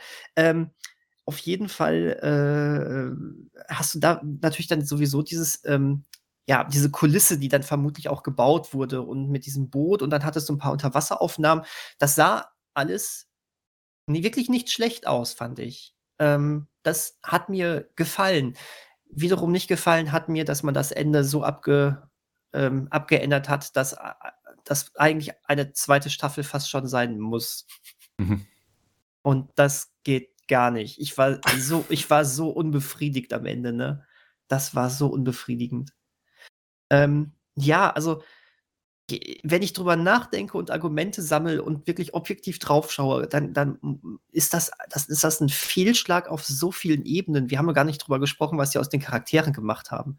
Aber das wird jetzt wahrscheinlich den Rahmen sprengen. Ähm, und trotzdem hatte, trotzdem hatte ich irgendwie, da irgendwie so, so was ähnliches wie so eine Sogwirkung, dass ich, dass ich das gucken wollte und dranbleiben wollte. Ähm, ich bin jetzt froh, dass das durch war, durch ist und ich äh, habe jetzt voll Bock, den Roman zu lesen, damit ich nicht mehr das als Schwarm in Erinnerung habe, sondern das, was man als Schwarm in Erinnerung haben sollte. Ähm, wie gesagt, es gibt dieses ganz fantastische Hörspiel, man kann sich bei Audible zum Beispiel auch noch besorgen. Ähm, ich kann mir auch vorstellen, dass ich das noch mal höre. Das ist cool. Aber ja, deswegen, ich bleibe am Ende, ich weiß nicht warum, aber doch irgendwie, es ist ein gespaltenes Verhältnis, was ich zu dieser Serie habe. Ich kann sie nicht so schlecht machen, wie man sie objektiv machen könnte, aber es bleibt trotzdem am Ende zu sagen, das war irgendwie auch nichts. Und doch war ich gefangen irgendwie von davon. Vielleicht war es diese, vielleicht war es diese Faszination aus, mein Gott, ist das nicht gut und aber die, die, ah, aber die Vorlage war geil und sie scheint immer wieder durch. Ich weiß es nicht. Ähm, aber mal ganz, ganz davon abgesehen, was haltet ihr davon? Also gibt nee, es einen gar, Punkt? Gar nichts. Gar ja, okay, nichts. Da, danke. Nächstes Thema. Nee, ich wollte nur sagen, gibt es, gibt es, kann man einen Cast oder kann man Charaktere auch zu divers gestalten? Ich muss jetzt mal dieses ganz, ganz, ähm, zu, ganz, ganz zu divers, äh, meine Meinung, aber zu divers ist das, das falsche Vokabular. Mhm. Es, ähm, ich stoße mich da dran, wenn es unauthentisch divers ist, wenn, wenn es, ähm, wenn es wie Fantasy Island wirkt und nicht wie die reale ja. Welt. Wenn man merkt, hier, schaut nur, hier haben wir Personen ethnische Person XY, eine andere ethnische Person aus einer anderen Ecke, sexuelle Orientierung XY, noch so ein bisschen äh, genderfluide Sachen dabei. Wenn es so, und wenn das alles wirklich nur, wenn es nicht echte Menschen sind, die da rumlaufen und so sind, was ich vollkommen okay und richtig halte, sondern wenn, wenn du halt merkst, hier, hier möchte sich, möchten sich die Macher präsentieren und einfach nur Tokens durch mhm. die Welt ähm, spazieren lassen. Also, ich Ne, ich bin bei diesem Thema sehr, sehr, sehr vorsichtig, weil, ähm, weil das wirklich ein ähm, so ein Spießrutenlauf ist. ähm, und äh, wir, wir haben immer, wenn wir mal drüber gesprochen haben, waren wir alle äh, uns, uns einig, ähm, um da jetzt das, das, das, den Begriff richtig zu gebrauchen, Diversität, wenn sie sich gut anfühlt und richtig anfühlt, ist wahnsinnig wichtig und schön, dass wir an diesem Punkt angelangt sind. Hier fällt es aber natürlich auf oder extremst auf, weil die Vorlage natürlich komplett äh, wirklich so zu 90 Prozent aus alten weißen Männern bestand, die, die äh, wissenschaftlich tätig waren. Ähm, allen voran aber eben diesen Hauptcharakter Sigo Johansson, der eben ein skandinavischer, ähm, älterer Mann war mit, mit Vorliebe für gutes Leben und guten Wein und ähm, ja nun mal auch dieses Verhältnis zu dieser deutlich ähm, jüngeren Frau hat. Und da fragte ich mich aber schon, ist das jetzt, ist das jetzt so schlimm für die in der heutigen Zeit und für die heutigen Sehgewohnheiten, dass du das unbedingt herauskürzen oder, oder verändern musst? Ähm, es geht mir auch nicht darum, äh, Sigo Johansson ist hier ein etwas jüngerer Wissenschaftlich, äh, Schaftler. Ähm, er, ist, er ist farbig und das ist alles vollkommen in Ordnung. Aber ähm, er darf kein Wein mehr trinken, also nicht mehr so richtig als, als Genussmensch, sondern nur höchstens, wenn das alle dann mal tun. Ähm, aber weil im Buch ist er, glaube ich, so eher derjenige sein, der immer mal wieder auch so bei der Arbeit so sein Gläschen Wein hat, weil er so so ein ja, dieser Art von Mensch einfach ist. Ne? Und ähm, ich, ich glaube, gerade hier störe ich, stoße ich mich daran, weil aber die Regisseurin eben, von der ich das Interview gelesen habe, ähm, eben auch sagte, ähm, äh, dass, dass es eben gewisse Elemente von Frank Schätzigs Buch gäbe, die man heute einfach niemandem mehr zumuten könnte. Ähm, und ähm, so, so, sei es, dass, also, wenn Frank Schätzing hier übrigens Kritik übt, das war so eine Reaktion auf diese äh, berühmte Frank Schätzing äh, holt gegen die Serie aus Sache. Da sagte sie, ja, das, das tut schon weh, aber äh, sie kann sich da auch nur vorstellen, dass das eben jemand ist, der jetzt hier einfach mal zum Rundumausschlag ausholen möchte. Und ähm, weil ganz ehrlich, wenn er was kritisiert, dann ist das eigentlich auch dann sein eigenes Buch, weil da sind ja Sachen drin, die konnten wir so gar nicht machen. Da, wie zum Beispiel diesen Sigo Johansson, so ein älterer Mann, der es auf eine jüngere Frau abgesehen hat, das kann man heute nicht mehr bringen. Und dann dachte ich, Ich auch, glaub da dachte ich auch, ja. bitte was? Äh, äh, ja, Frank Schätzings Cast war, äh, im Buch war nicht gerade divers. Vollkommen okay. Und es ist vollkommen in Ordnung, dass sie wirklich, dass sie sagen, komm, wir machen aus diesem älteren männlichen Wissenschaftler hier Nummer 5 dann doch mal vielleicht besser auch eine Frau und, äh, äh, und sonst was. Und wir lassen dann hier äh, bei, bei diesem Leon Anna Wack, da ist, glaube ich, im Buch ein ganz großes Thema, wie er mit seiner Herkunft und dem, ähm, ich weiß nicht, wie man es heute noch ausdrückt, aber mit seinem indianischen Vorfahren und das durften, d- wollten wir in diesem F- äh, in der Se- Serie auch gar nicht machen, weil das heute auch problematisch ist. Wir lassen es jetzt ganz raus. Und das, das, ich habe das nicht verstanden. Ich meine, wie gesagt, gerade bei Sigo Johansson wurde es jetzt bestätigt von, von einer Regisseurin. Das wollten wir bewusst nicht machen. Das war uns zu krass in der Vorlage. Also Und- ich glaube, diese Regisseurin äh, hat, trifft, glaube ich, in ihren Entscheidungen, also biegt sie immer falsch ab, weil ähm, diese Sache mit dieser, mit dieser, äh, dieser Sigo Johansson-Figur, da hatte ich dann auch nur zu gelesen, dass es halt in jedem Schwarmbuch wohl eine Figur gibt, die halt sehr an Frank Schätzing selber erinnert. Und das sei wohl in diesem Fall wohl diese Figur. Du meinst in jedem Schätzing-Buch. Was habe ich gesagt? In jedem Schwarmbuch. Achso, äh, genau, in jedem Schätzing-Buch, genau. Okay. Äh, danke. Und ähm, genau, also ich generell zu sagen, okay, eine Beziehung zwischen einem älteren Mann und einer jungen Frau zu erzählen, das ist ja jetzt nichts, wo man sagen kann, das könnte man heute nicht mehr erzählen. Hm. Das ist ja eher so, man kann es eher heute, also da, da ist man doch eher heute dazu offen, sowas zu erzählen, als halt so ein Natürlich. klassisches äh, gleich, al- gleichaltriges Paar, jetzt mal ganz äh, einfach gesagt. Ähm, um dann ihn halt irgendwie, also ich kann verstehen, dass man irgendwie sagt, okay, ich möchte, wir wollen halt irgendwie ein wenig, also divers ist immer so eine Sache, wo man sich dann irgendwie, also man möchte einfach ein bisschen moderner erzählen und dann halt nicht diesen alten weißen Mann zu haben, der quasi, ich weiß nicht, welche, welche Rolle er so im Ganzen dann hat, also ob er irgendwie der Schlauste ist und alles immer erklärt. Also er ist, er, er ist schon, er ist schon eigentlich, ähm, also alle sind von diesen Wissenschaftlern wichtig, aber er ist schon die zentrale Figur, würde ich sagen, ja. dass man dann sagt, okay, vielleicht macht man ihn halt nicht unbedingt weiß. Also, weil ich finde, ich weiß nicht, der jetzige Darsteller von Sieger Johansson ist er jetzt, weiß nicht, was ist der, Anfang 40 oder Mitte 40? Ähm, ich weiß nicht, wie Sieger Jo- Johansson ist wahrscheinlich schon über die über 50 eigentlich im Buch. Ähm, ich finde es okay, also ich finde die Änderung in der Form okay.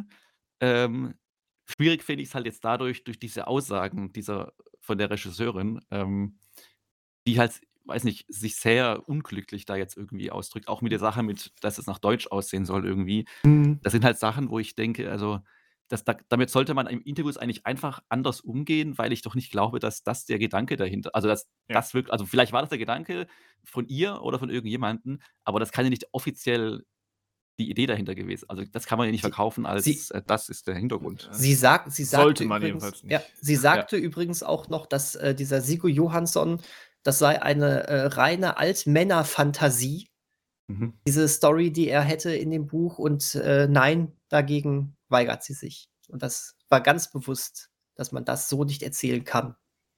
Finde ich, ähm, find ich fragwürdiger als alles andere, ehrlich gesagt. Ähm, und wie, wie gesagt, das Problem ist, was ich da drin sehe, sie haben, sie haben alles, was auch nur annähernd irgendwie, wo sie das Gefühl hätten, das darf man heute, das könnte vielleicht irgendwie jetzt ein bisschen anecken von den Charakteren. Das nehmen wir Mhm. lieber komplett raus, haben dann aber auch vergessen, andere ähm, äh, Eigenschaften den Charakteren zu geben, an die man sich erinnern könnte. Und das geht ja auch, das geht ja auch nicht. Du kannst ja nicht alles nur glatt bügeln. Na? Ja.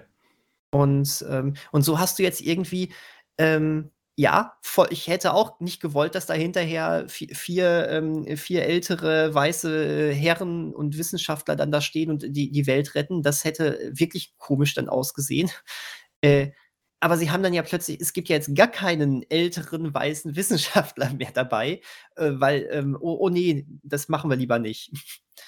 Das ist auch komisch. Das ist irgendwie so das ist das erste Mal, dass ich wirklich mal gemerkt habe, das geht jetzt gerade irgendwie so eine ganz merkwürdige Richtung, wo es wirklich bewusst alles mitgenommen ist. Das hatte ich bisher noch nie bei irgendwie das diese diese Kritik ist ja auch schon irgendwie bei Netflix-Sachen viel mal aufgetaucht und sowas. War ich immer der, der gesagt hat: ich finde das cool, dass das so gestaltet mhm. ist.“ Aber jetzt hier, vielleicht auch aufgrund der Vorlage oder vielleicht und diesen merkwürdigen Aussagen der Regisseurin, hier hier stieß es mir jetzt auch doch mal ein bisschen aus. Äh, auf aus. Ja, man auf. sollte halt einfach man kann es machen oder man sollte es auch machen, aber es halt dann auch so offensiv zu bewerben oder zu nennen, weil das ist ja mhm. oftmals die Sache bei dieser Diversitätsdiskussion, dass diese, ähm, Diskussionen darüber halt von denen entfacht werden, die halt da was offens also offensichtlich dagegen haben und das halt erst zum Thema und zur Diskussion machen, während Ja. man wenn man gar nicht dass die sich einfach anschaut, der Film selber das eigentlich gar nicht zum Thema macht, sondern die Menschen Ja. einfach so darstellt also wie halt im Alltag ist. Es gibt halt unterschiedliche äh, Hautfarben und es gibt halt unterschiedliche Ausrichtungen der Sexualität und so weiter. Mhm, genau. Und erst, also oftmals ist es halt so erst, dass halt diese eine Gruppe, die halt das irgendwie stört, die was dagegen haben, die machen das halt zum Thema und der Film selber macht es nicht zum Thema oder die mhm. Macher dahinter machen es nicht zum Thema. Und hier, gut, ist es halt dann, wie gesagt, haben wir schon die Regisseurin einfach äh, sehr unglücklich da entweder zitiert worden oder hat sich da sehr unglücklich ausgedrückt. Ähm, weil, also, viel, also wenn wir gerade beim Casting sind, ich fand ja eher dann sowas wie Glashäufe Umlauf dann schwierig. Ja, ja. Weil ja, das ja. ist halt. Äh, ja, wann wann kommt der eigentlich? Kriegt, aber das ist halt, glaube ich, in Folge 3 ist er zum ersten Mal erst aufgetaucht. Okay. Nö, der ist schon in Folge 1 zu sehen. Hä, wo denn? Echt? Also ich habe ihn, glaube ich, auch erst Folge nee, 3, wo er nee, im Bildschirm sitzt. Nee, oder? Folge 2 müsste der gewesen sein, weil äh, das ist, ähm, weil, weil Folge 2 beginnt doch mit der Einführung von Sigo Johansson, wo ich schon erst dachte, sie hätten ihn gar nicht mit drin. Dann kam er ja endlich, äh, weil Folge 2, da ist er, da kommt er doch mit dem Helikopter an und dann landet er doch auf diesem Schiff. Und, äh, Folge okay. Ja, und, und auf dem Schiff, äh, äh, da siehst du, da siehst du den, den Klaas an einer Stelle, an einer Stelle schon mal ganz kurz. noch nicht gesehen hat, dann müsst, also die Szene dann, mit ihm ist ja relativ lang eigentlich, wo er die ganze Zeit am an dieser Bildschirm. Ja, das stimmt, das ist Folge 3. Das, das ist Folge 3, ja. Genau. Und aber. Liegt dir noch mehr zu tun oder ist das alles schon eigentlich alles? Folge gewesen? 7 und 8 spielt ja nur auf diesem Schiff. Und da taucht äh, er auch mehr auf. ja, da, hat, er sogar, sagen, da hat er sogar Text. Ah. Ja, sogar Text. Da hat er sogar Text. Und er ist nicht der schlechteste Schauspieler da. Also. Das ist, ist ein Kompliment für ihn oder eine Warnung an den Rest? Mhm, ja. Finde es heraus. Naja. Genau, das finde ich, also jetzt will ich jetzt nicht weg von der Diversitätsdiskussion, aber das fand ich dann eher so ein, wo man die mhm. ganze Zeit gedacht hat, okay, wurde jetzt echt nur genommen, um halt junge Zuschauer anzusprechen, was wir gerade schon hatten, was ja eigentlich die Serie, die restliche Serie aber gar nicht machen möchte. ähm, weil er halt das, was jetzt in Folge 3, was ich gesehen habe, zu tun bekommt, halt jeder Kleindarsteller hätte machen können. Ja. Und das eher ablenkend ist, ihn da zu sehen, weil man erwartet, er macht gleich einen Witz oder er muss gleich loskichern. Also nichts gegen ihn jetzt oder sowas, aber es ist halt, also das ist eine ganz komische Idee gewesen, ihn da mhm. für die Rolle zu nehmen. Und ich weiß auch nicht, ob das seine Idee war oder ob dann die Produktion an ihn herangetreten ist mit der Idee. Ja, das weiß ich nicht, was man sich dabei jetzt gedacht hat und ob es wirklich jetzt einen Mehrwert hatte. Also ob da jetzt irgendwie Pro-7-Publikum in der ZDF-Mediathek gelandet ist und mm. bekommt, was sie jetzt sehr gut finden oder so. Ähm, aber äh, es ist irgendwo aber Teil des, des ähm, derselben problematischen Idee, oder? Ähm, dieses wir wir wir äh, wir, ähm, machen nichts, was dem was was, äh, dem Kunstwerk als solches, äh, besser tut, sondern wir tun wir machen nur Sachen, die wir da reinpacken, um Für die Außenwahrnehmung. Häkchen Häkchen zu machen. Ja, richtig. ich bin mir auch nicht sicher, hat die Serie denn also es sind, es sind glaube ich, drei Regisseure insgesamt gewesen. Also die Ja, die ersten eine beiden, dann vier Stück von dieser einen Regisseurin und dann die letzten beiden noch mal 'n anderer, ja. Genau, aber gab es denn oder gibt es denn irgend so 'n Creator-Team oder also jemanden, der alle Drehbücher geschrieben hat? Oder weil also ich weiß nicht, ob ob da so eine künstlerische also ein äh, so eine Hand drüber liegt Es gibt ein einen Team? Showrunner, ja. Okay, es gibt okay, gibt Frank okay. oh, wie hieß er? Frank Döldinger heißt er, glaube ich. Frank.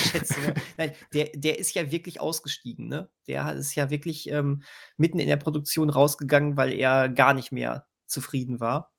Und äh, äh ich fand das sehr, sehr nett in dem langen Interview, wenn man das mal nicht nur in der Zusammenfassung liest, da schreibt er auch an einer Stelle, ähm, es, es kam mir aber ähm, ähm, ah, wie hat er das gesagt? Es, es kam mir unvernünftig vor, ähm, in, einer, in einer Pandemiezeit, wo sowieso alle Leute noch äh, ka kaum ihre, in der Kunstbranche jetzt gerade noch Jobs kriegen und sowas, die ganze Produktion auch noch abzublasen.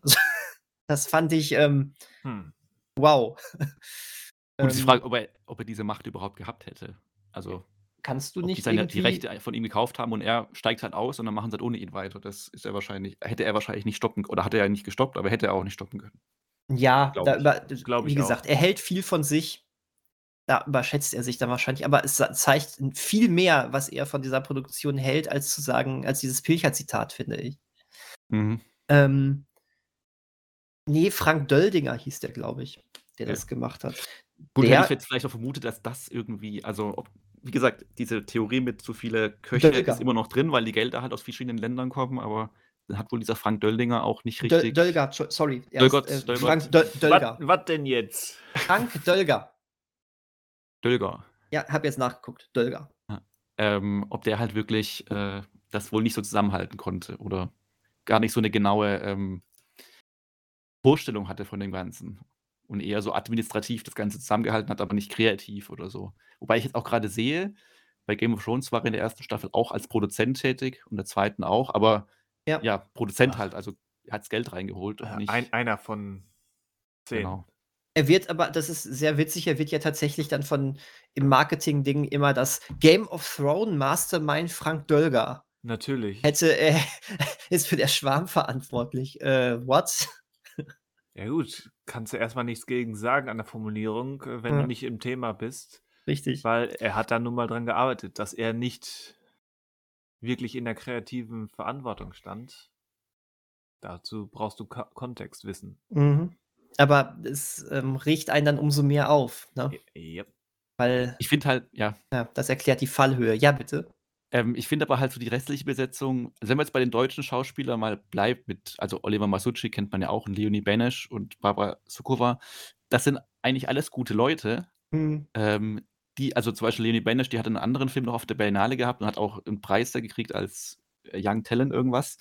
Ähm, irgendwas. Und die ist auch richtig gut, aber bei ihr merkt, also ich habe ihr am meisten so gemerkt, dass sie halt irgendwie nicht so richtig was bekommt von, äh, zum Spielen, ja. zumindest in den ersten drei Folgen. Sie muss halt wirklich, also ich bei ihr fand ich es am extremsten, diese Leonie, äh, Leonie, äh, diese Rosamunde Pilcher-Situation. Äh, ähm, wie gesagt, hätte der Frank Schätzi nicht gesagt, wäre ich vielleicht gar nicht so darauf eingestiegen oder hätte es so bemerkt. Aber da war es halt wirklich so ein bisschen unnötig, wo man sagt, okay, die einzige Tiefe, die mit ihr noch erzählt ist, äh, also die Charaktertiefe, ähm, ist halt dann diese Beziehung, die sie mit diesem Typen anfängt, die jetzt nicht stört, aber gleichzeitig auch wenig irgendwie beiträgt zu dem Ganzen, am meisten zu ihrer Figur. Und dass sie halt sehr viel, also reagiert und agiert, aber so richtig spielen kann sie halt auch nicht. Und ähm, hm. ich weiß auch mhm. nicht, ob bei Cécile de France irgendwie, ob die noch mehr zu tun bekommt, weil die fand ich auch eher, also die Namen, die dabei sind, kriegen nicht so viel zu tun. Da fand ich eher die überzeugend, die Schauspielerinnen und Schauspieler, die ich jetzt vorher noch nicht kannte. Ähm, wie zum Beispiel dieser kanadische Wahl, nicht, kein Walfänger, sondern äh, so, dieser, dieser, kan dieser, kanadische Wal, der, Wal, der Wal war echt gut. Der Wal war gut. Der hatte echte ähm, Präsenz. Da, wie, wie, wie er da aus dem, Wasser, wie er aus dem Wasser hüpft und das Boot auf das Boot ähm, gelangen will, ja, echt gut. also, also, was ist denn, so der Aufsichtsmensch oder ähm, ja, was auch immer. Ähm, ja, den und sowas, die fand ich dann schon eher besser, aber äh, bei anderen, die man schon woanders gesehen hat, fand ich irgendwie die, das wurde ihren Leistungen oder ihren Möglichkeiten auch gar nicht gerecht. Und ähm, ja, also genau, also es ist einfach noch so ein Punkt, der mir auch noch, wie gesagt, gemessen an den ersten drei Folgen noch aufgefallen ist, dass die mhm. Besetzung, also es wäre was möglich gewesen, glaube ich, mit den Leuten oder mehr noch möglich gewesen. Aber gerade was die Figuren betrifft, was natürlich bei so einer Serie mit so vielen Figuren schwierig ist, mhm. aber dass die dann, wer weiß nicht, nicht so viel mit denen anfangen können und das, was sie ihnen mitgeben wollen an noch Tiefe, irgendwie immer die falsche Entscheidung getroffen oder oftmals die falsche Entscheidung getroffen wird was dann so gar nichts mit den Figuren macht irgendwie. Und, und, und also war mein Eindruck. Und, genau. Und wie gesagt, äh, das, was die Vorlage an Charaktereigenschaften gibt, wird direkt, oh, oh, das können wir vielleicht nicht machen, das lassen wir raus. Und damit werden sie noch platter. Was ja. hätte denn der Sigo Johansson, was mich wirklich stört, warum sie das, die auch, auch dieses, ich bin so eher so ein, ne, so ein äh, Genussmensch, warum haben sie das jetzt rausgelassen? Punkt. Das hätte, ne, äh, ich finde die Besetzung von ihm sogar auch ganz cool. Ich fand nämlich, dass der Schauspieler als solches sehr charismatisch war. Ähm, ja. Aber auch der bekommt ja nichts. Ne? Das ist, äh, ähm, und, und auch, auch diese, diese Dialoge, gerade, ich glaube, das war die erste oder zweite Folge, wo, ähm, wo sie versucht haben, da irgendwie äh, dem Leon Anawak so ein bisschen Hintergrund äh, Backstory zu geben. Wie geil, er, er spricht da mit dieser einen, die diese ähm, Schiffrundfahrten anbietet für die, für, fürs Wahlgucken, fürs Whale-Watching. Ähm, und die kennen sich ja offensichtlich schon extrem lange. Und wie er dann da ist, so, ja, ich könnte dich ja finanziell unterstützen, denn ich mache ja diese Vorlesungen an der Universität zu Wahlen. Ne? Also, so, ihr kennt euch doch die ganze Zeit. Wie ungelenkt kann man denn solche Informationen dem, dem, dem Zuschauer in die Hand geben? Sehr. Ne? Das sind keine lebendigen Dialoge. Ähm, und, ah, ja, wie, wie, wie gesagt, es ist äh, übrigens diese, der Charakter, den ähm, die Leonie äh, Benisch spielt, den gibt es im Buch nicht. Aha. Ähm, die Oh, setzt oh sich, Gott, sie, ich setzt, hab's echt nie, kein, null Erinnerung mehr. ähm, sie setzt sich wohl zusammen aus zwei anderen Charakteren, die es in der Serie nicht gibt. Und das erklärt dann vielleicht auch, warum man mit ihr so gar nichts so richtig anzufangen wusste, außer so eine Funktion als Doktorandin.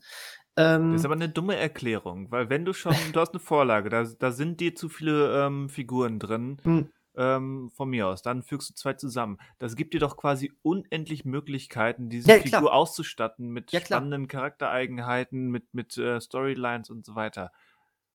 Dann zu sagen, äh, vielleicht ist deswegen, oder wenn, wenn das jetzt das Argument wäre als Entschuldigung für die Macher, das ist doch ein Kackargument. Äh, Natürlich ist das ein Kackargument, aber wir reden von einer Serie, die es ja noch nicht mal schafft, die, die Charaktere, die eins zu eins da auftauchen, äh, äh, so umzusetzen, dass sie ihre Charaktereigenschaften haben. Da kannst du von denen doch nicht verlangen, dass sie einen neuen Charakter, der sich aus Elementen anderer Charaktere aus dem Buch zusammensetzt, irgendwie lebendig wirkt. Da wird gar da nichts müssen sie lebendig. doch nicht mal selbst denken, die sagen, okay, das nehme ich, das nehme ich nicht, das nehme ich, das nehme ich, das nehme ich nicht und fügen das halbwegs stringent zusammen. Wir reden von einer Serie, bei der der, Ja. tödliche, bei der, der tödliche Tsunami Ein einen Leuchtturm Tsunamchen war. umnietet. Ja, ich, ich hab's gehört. ich ich freue mich drauf. Guck, guck aber, guck weiter. Ich möchte, ich würde mich wahnsinnig freuen, von dir ähm, weitere Meinung zu hören. Wie gesagt, ich bin gespannt, ob einer von euch beiden mit mir geht, dass diese Serie trotzdem ab einem bestimmten Punkt so eine ganz merkwürdige Atmosphäre aufbaut, bei der man dann auch irgendwie drin ist. Ich, ähm, das, ne, das kann ich auch nicht begründen. Ich, ich, ich, ich glaube, diese Serie beschäftigt mich auch deswegen, weil ich nur Schlechtes drüber reden kann und dann trotzdem voll gebannt davor war. Und ähm, ich versuche da gerade noch für mich herauszufinden, was das soll. was, was ist das? Ähm, aber äh, gut, aber vor allen Dingen, Manuel, du hast das Buch ja auch nie gelesen, ne? Hattest du gesagt? Oder nur den Anfang, ne? Ich glaube, also vielleicht so 200, 300 Seiten oder Ja, okay. 400 vielleicht, aber es ist schon länger her. Deswegen ist da, ich hatte diese Sigurd Johansson-Figur, die noch im Kopf. Hm. Und ich glaube auch so, was in der ersten Folge passiert, mit dem, also ganz der Prolog sozusagen, Hm. und auch dieser erste Wahlangriff. Aber mehr habe ich gar nicht mehr im Kopf bisher. Okay, Oder habe ich okay. nicht mehr im Kopf. Ja. Okay, dann sei hier wirklich noch einmal auch an euch beide gezielt äh, das Hörspiel mal einmal ans Herz gelegt. Das äh, ist, glaube ich, das ist, glaube ich, ein richtig guter Vergleich, weil dort ja schon gute Kürzungsarbeit vorgenommen worden ist. Und du hättest zehn einstündige Folgen. Aber wäre ja zu einfach, sich daran zu orientieren, wahrscheinlich. Egal, genug herumgeschwärmt oder gepilchert. Ähm, aber da, danke, danke, dass ihr diesen, diese Reise mit mir gemacht habt, weil irgendwie habe ich wirklich echt Redebedarf bei dieser Serie und ich weiß immer noch nicht warum. Ne, vielleicht ist es halt wirklich, also es klingt ja so, als ob es sich lohnt, durchzuhalten, wegen den letzten beiden Folgen. Ähm, nee, ich würde sogar wirklich sagen, ähm, also ich habe jetzt genug Twitter-Meinungen oder so gelesen, das heißt nichts, aber trotz äh, viele Meinungen, eben Zuschauermeinungen, die sagen, dass es am Ende eigentlich erst richtig schlimm wird. Ähm, irgendwie fand ich das ganz cool. Nee, ich fand aber sogar, dass es eigentlich die gesamte zweite Hälfte ähm, ähm, hat, hat diese, hat so eine leichte Sogwirkung. Und wenn du da erstmal dich damit abgefunden hast, dass es wirklich nur ein, äh, von dem Ausmaß des Ganzen so eine Sparflamme von dem ist, was im, im Buch beschrieben wird. Und dann, dann, dann bist du da irgendwie drin und dann ja, keine Ahnung. Ich habe sogar einen Punkt gehabt, wo ich gesagt habe: „Ach, eigentlich mag ich diese Charaktere. Sie sind langweilig, sie sind stumpf, sie sind hölzern, aber irgendwie gehe ich jetzt gerne mit denen auf diese Reise.“ Ich weiß nicht, was das war. War das Resignation von mir Ja. oder sonst irgendetwas? Ähm, ab einem gewissen Punkt fand ich's irgendwie ganz cool. Und, äh, meine meine Mutter hat mir das aber komplett unabhängig von mir aber sogar so bestätigt. Sie sagte, ja, die ersten beiden Folgen fand sie sogar so ganz ganz interessant. Ist halt so nicht der Fantasy, Science-Fiction, ähm, aber das das fand sie sogar ganz cool, weil es ja doch relativ sach nur seicht war mit dem, was drin ist. Es war ja auch im Buch relativ am Anfang noch alles sehr, ähm, überschaubar und vom Fantasygehalt her. Ähm, und da dann knickt das Ganze mit der dritten Folge noch mal so extrem ein. Diese Folge ist richtig mies auf ganz vielen Ebenen. Ähm, die hat noch mal schlimmere Dialoge und es wird richtig langweilig. Und, ähm, wenn du grade denkst, das ist jetzt jetzt kann ich doch eigentlich nicht mehr weitergucken, dann kommt Folge 4 und langsam baut sich dann wirklich so 'ne Spannung auf. Also, und Wie 'ne deswegen Tsunami. ja, passenderweise genau da wird dann auch ja, mit Folge 5 wird dann dieses Szenario dann so 'n bisschen aufgemacht. Ähm, auch wenn nie erklärt wird, warum der eigentlich jetzt zustande gekommen ist oder so was, ist ja auch egal. Weil Versteht ja weil versteht die ja weil die wahrscheinlich weil die. Hummer 'ne Party gefeiert haben. Danke, ich habe mich die ganze Zeit gefragt, wie es im Buch war. Jetzt weiß ich's wieder. Ja, Danke sehr. Die die die Hummer haben zu viel rumgehummelt, genau. Gehummelt. Gehummelt. Das ist wie Stumpfen, hummeln. Ähm, nein, also ich ich würde Ja. sagen, ab ab wi wirklich für für mich war, ähm, dieser diese 2. Cook-Session, die war die war richtig cool, weil ich, glaube ich, auch nicht erwartet habe, dass es dann noch mal 'n bisschen losgeht. Ähm, Folge 4, 5, 6 fand ich schon als das, was es war, lohnenswert. Es war es war überhaupt nix im Vergleich zu dem, was möglich gewesen sein müsste oder wirklich wirklich müsste. Aber irgendwie lohnt sich's da durchzuhalten. Ich bin gespannt. Vielleicht sagt dir aber auch Daniel: „Das ist nett, dass du das schön geredet hast, aber es war eigentlich alles komplette Scheiße.“ Ähm, und objektiv müsste ich gehe ich da sogar mit euch, aber irgendwas hat's mit mir gemacht. So. Irgendwas hat's mit dir gemacht. Ja. Ja. Ähm, ZDF es ist noch noch keine Konkurrenz. aber nicht zeitnah. Also, es ich fand's nicht komplett 'n Schrott, aber nicht so, dass ich direkt wissen wollte, wie's weitergeht. Mhm. Aber mal gucken. Ich werde es also ich werde schon also, Interesse ist ja trotzdem da, auch diese Geschichte zu Ende erzählt zu bekommen. Ähm, und aber auch mal ins Buch reinzuschauen. Deswegen ist vielleicht Frank Schätzing am Ende doch der Gewinner, weil er halt, äh, viele Buch neue Leser gewinnt, die halt vielleicht entweder durch die Serie denken: „Wie ist es eigentlich im Buch gewesen? Ist es besser?“ Oder, ähm, die die Serie gut fanden und jetzt trotzdem auch das Buch lesen noch. Also, er er kann eigentlich nur gewinnen am Ende. Ähm, j ja, ähm, wo wobei ich glaube, ähm, dadurch, dass du ja eigentlich mit so 'ner Verfilmung, äh, äh, ob jetzt in Film oder Serienform, ähm, versuchst, auch ein Zielpublikum zu erreichen, was sich jetzt eher nicht so durch Bücher kämpft. Und wir reden hier auch nicht von 300 Seiten normal geschrieben, sondern von über 1000 Seiten sehr klein geschrieben. Das Ähm, stimmt ähm, da da kriegst du vielleicht eher so wie so Leute wie mich, die sich früher schon mal damit auseinandergesetzt haben und jetzt sagen: „Ich würde das gerne noch mal mir vornehmen.“ Ähm, aber, ne, du versuchst ja eigentlich mit so 'ner Verfilmung, wie gesagt, noch mal 'n anderes Publikum zu erreichen. Die werden jetzt sagen: „Hat mir nicht gefallen. Warum sollte ich mich dann durch 1000 Seiten kämpfen?“ Das wird's eher sein. Aber Mhm. ja, ja. Ich weiß Das noch Buch nicht, war ja auch schon erfolgreich. Vielleicht haben's auch schon alle gelesen auf der Welt, die's Ja, lesen würden. alle. Ich mache mir jetzt um Frank Schätzing keine Sorgen. Der wird äh, der wird trotzdem gut noch leben. Also, von daher. Stimmt, ja. Der ist auch schon meinst du, dass du das abschätzen kannst? Nein, ich, äh, werfe es einfach mal vor. Weil Okay. er schreibt ja auch noch. Alles gut. Und Schätzing ist ja immer noch 'n Name. Das weiß ich zu Schätzing. Er ist mir nur er ist mir nur manchmal zu geschwätzig. Ja. Ja. Er sollte Ja. 'ne Maske tragen und durch die Wüste stapfen. Bitte was? Das Ich war ich ich ja, das war 'n Übergang, ähm, weil mir mir lag es eben schon auf der Zunge, ich wollte aber das jetzt nicht unterbrechen, äh, wo Daniel über, äh, etwas expositionlastige Dialoge sprach. Äh, der Gedanke kam mir nämlich, wenn ihr mir jetzt den Übergang in unser vielleicht finales Segment erlaubt, äh, in den ersten beiden neuen Folgen Mandalorian. Ja, okay. Ah, ich hasse Sehr es schö sehr schön, sehr schön, Das hatte ich jetzt gar nicht auf dem Schirm. Okay, ja. Weil da, da hatte ich auch das Gefühl, und ich bin mir noch nicht sicher, ob das tatsächlich so ist, ob das schon immer so war in der Serie oder ob es der Andor-Einfluss ist, der mich jetzt äh, eben verwöhnt hat, weil ich jetzt weiß, Star Wars kann auch anders klingen. Auch wenn es nicht immer so klingen muss. Aber ich hatte hier bei Mandalorian ein, zwei Mal das Gefühl, äh, vielleicht liegt es auch daran, dass er, dass er, dass Pedro Pascal eben ähm, etwas übermäßig deutlich sprechen muss, weil, er, weil wir eben seine Mimik nicht sehen können. Wäre jetzt wieder die Frage, ging mir das auch schon vorher so oder ist es vielleicht der Einfluss von The Last of Us, wo ich Pedro Pascal in einem anderen Tonfall und eben mit seinem Gesicht sehe? Ich weiß es nicht genau, aber es gab so zwei, drei Szenen in den ersten beiden bisher erschienenen äh, Mandalorian Staffel 3 Episoden, wo ich mir dachte, meine Güte, jetzt wollt ihr aber auch wirklich, dass wir schnallen, warum ihr dort seid oder dorthin geht und ähm, was die Gefahren sind und so weiter. Wir sind hier auf, auf dem, auf dem Mandalore-Planeten und wir müssen erstmal gucken, ob hier die, die ähm, Luft okay ist für uns und wir, ich schicke jetzt den Droiden dorthin und weißt du noch, als ich da und da war? das war mir ähm, so ein bisschen negativ aufgefallen, weil, mhm. wie gesagt, gefühlt war das in den ersten beiden Staffeln nicht ganz so krampfhaft. Und dazu kommt noch, dann ähm, halten sie sich mit solchen ähm, augenscheinlichen Sachen auf, äh, erklären sie dir zehnmal, erklären aber trotzdem nie den Leuten, die Boba Fett nicht gesehen haben, wa was denn jetzt überhaupt abgeht. Richtig.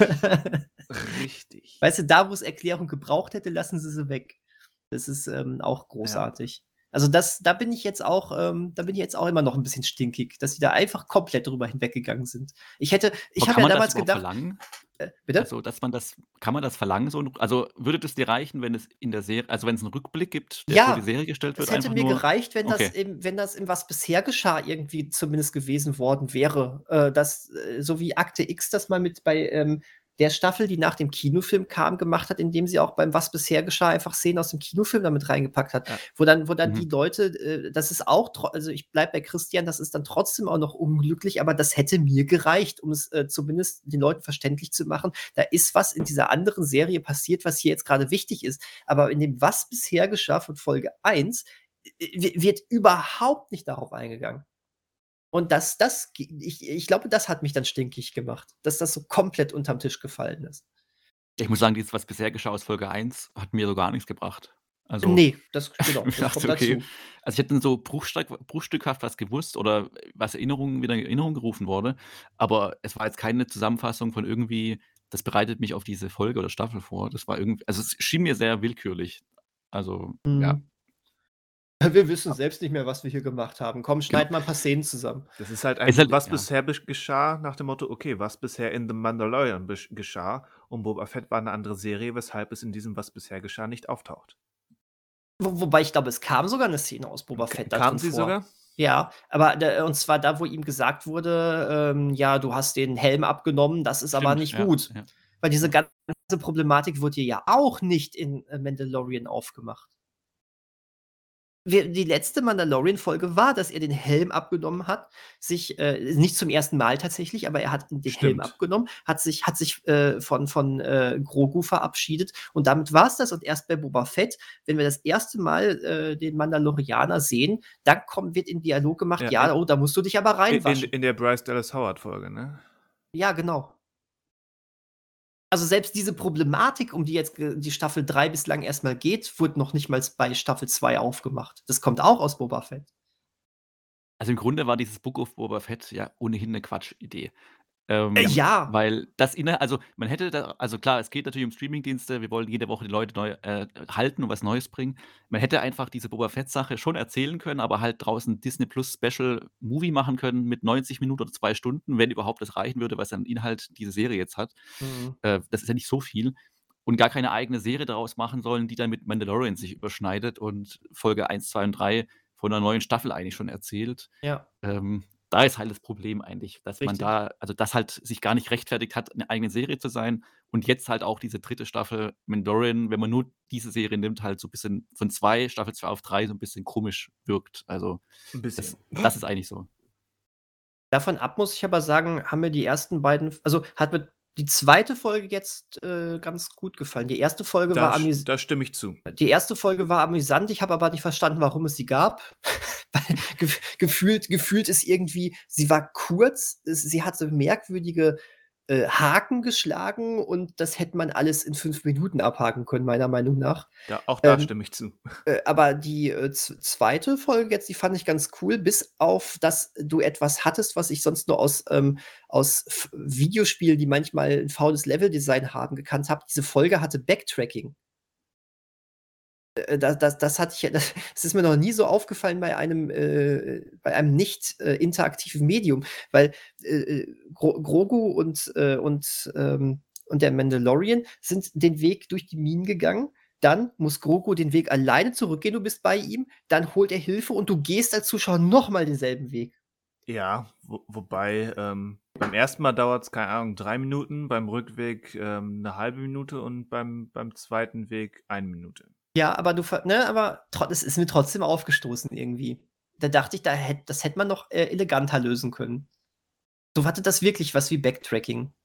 Ist jetzt nicht schlimm gewesen, ne? Aber Wie, wie ja, hättest du es denn gelöst? ich weiß Gar, es nicht. Gar, gar nicht gezeigt oder einen anderen Weg heraus für Grogu ges Das- gesucht? Das habe ich mir auch überlegt und da habe ich gedacht, vielleicht äh, wäre den Leuten ja irgendwas Spannendes eingefallen, was, was dem Mandalorianer in dem Moment passiert wäre. Irgendeine, irgendwas, wo du zeigst, wie dermaßen grausam dieses Vieh da irgendwie mit ihm ist oder sowas. Und dann wird er gerettet. Also äh, war es Achso, dass du, dass du komplett auch weglässt. Dass, ja, das, war es, war es notwendig, diesen Weg von, von Grogu das zu ihr hin? Ich würde sagen, zumindest hätten, müssen, müssen wir klar die Begegnung zwischen beiden äh, fand ich tatsächlich notwendig, weil es. Die hättest du aber auch ohne Backtracking zeigen können.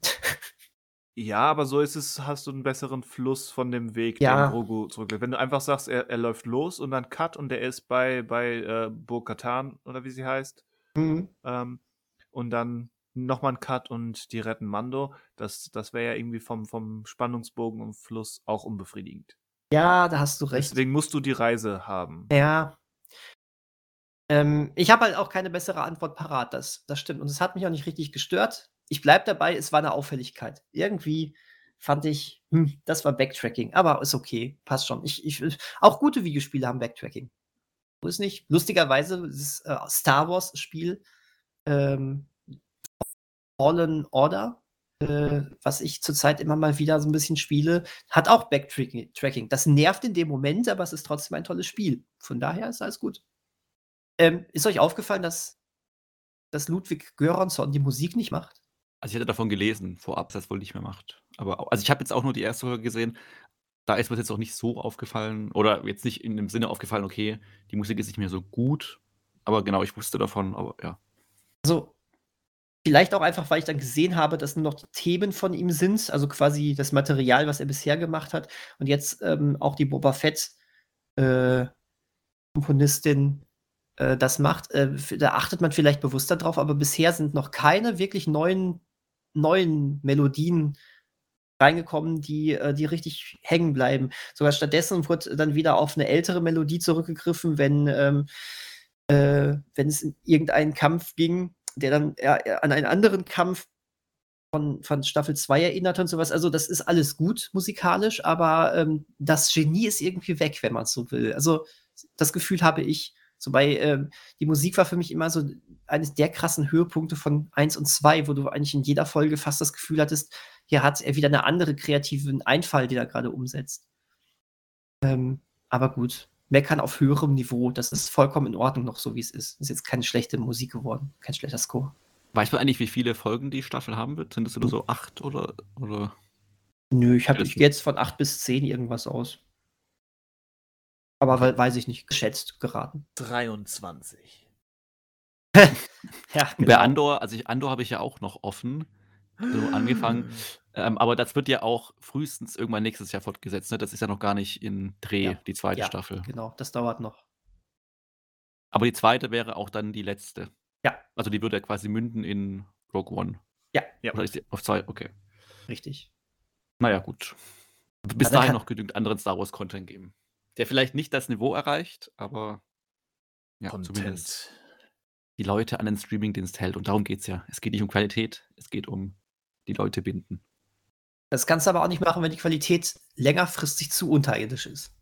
Damit bittest du auch keinen, ne? Also so unterirdisch ist ja noch mal ein Stück. Also, Ja, ähm, natürlich, nein, äh, ich sag ja, äh, Mandalorian, jetzt gerade die Folge 2, ähm, keine Begeisterung bei mir, aber war doch, war, war gut und sah auch, äh, sah auch wieder gut aus. Äh, ja, Und ich Aber- glaube halt, dass viele, also wenn man jetzt Disney Plus nimmt, ich glaube, es überschneiden sich auch Leute, die Star Wars gerne schauen und auch die Marvel-Serien gerne schauen. Und dass du halt dann plötzlich beidem entsagst, da muss ja schon was dazugehören. Also ich weiß nicht, wie sich das Streamingdienst so die Publikum, es gibt natürlich die Familien, die wegen den Disney-Sachen da sind. Und dann gibt es natürlich wahrscheinlich schon die Leute, die halt die Marvel-Sachen, also die Kinofilme, aber halt auch die Serien gucken.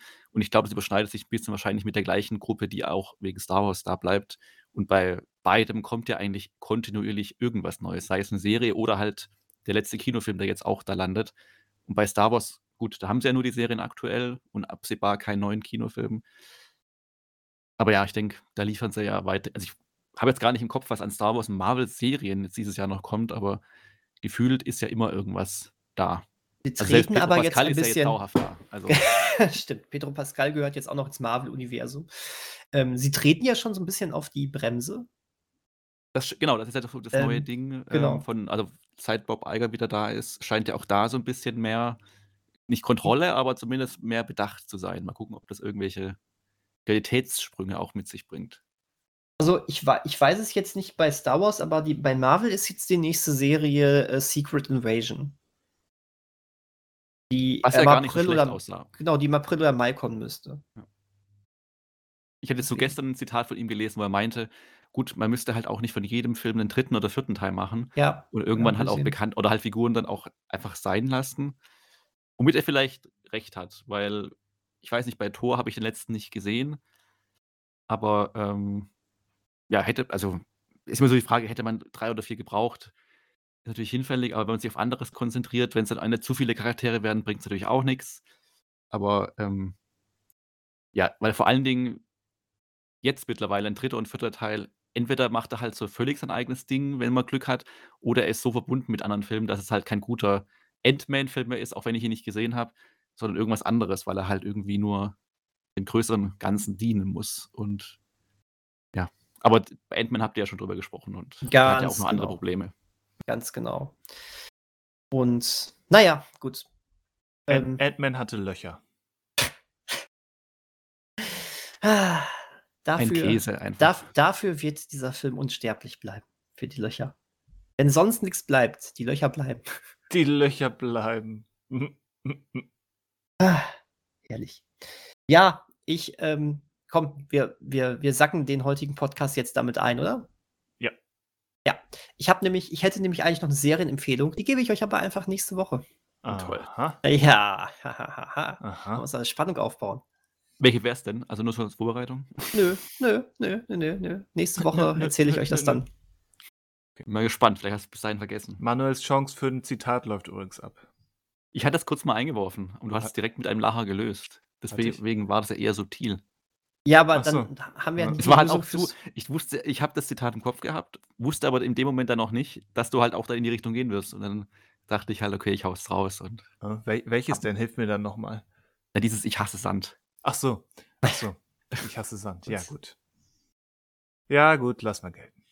Lassen wir gelten. Dann haben wir ja fast alle. Christian, Aus welchem, aus welchem Franchise, aus welchem Teil und welche Minute? Star Wars Episode 2, gesprochen von Anakin Skywalker. Ja, Minute, was weiß ich. Wüsste ich jetzt auch nicht. Wollte es nur ein bisschen schwieriger machen. Danke sehr. Gut, dann ist das Rätsel auch gelöst. Wo er und Padme nach Italien flüchten. Also, Entschuldigung, das war mehr Pilchern als äh, irgendeine Szene bei, bei der Schwarm. Das stimmt.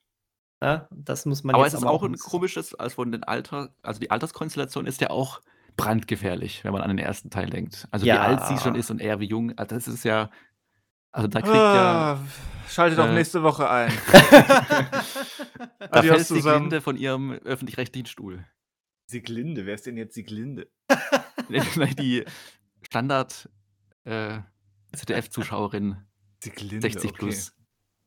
Und der Kurt. Also ich entschuldige mich bei allen echten Sieglinden, die jetzt beim Podcast zuhören. Sieglinden. Scheiße.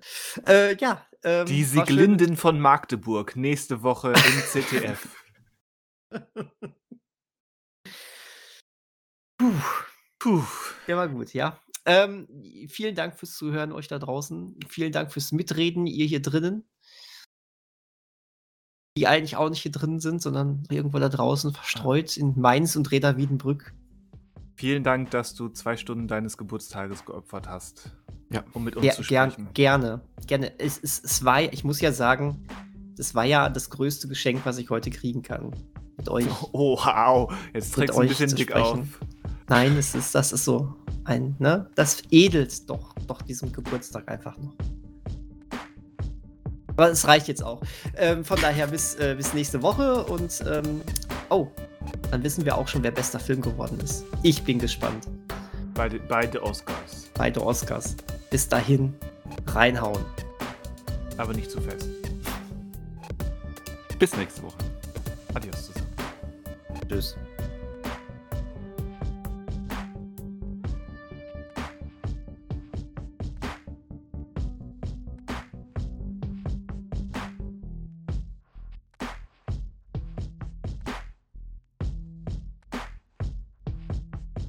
Und ein Ordner für die aktuelle Ausgabe Nee, auf dem Desktop.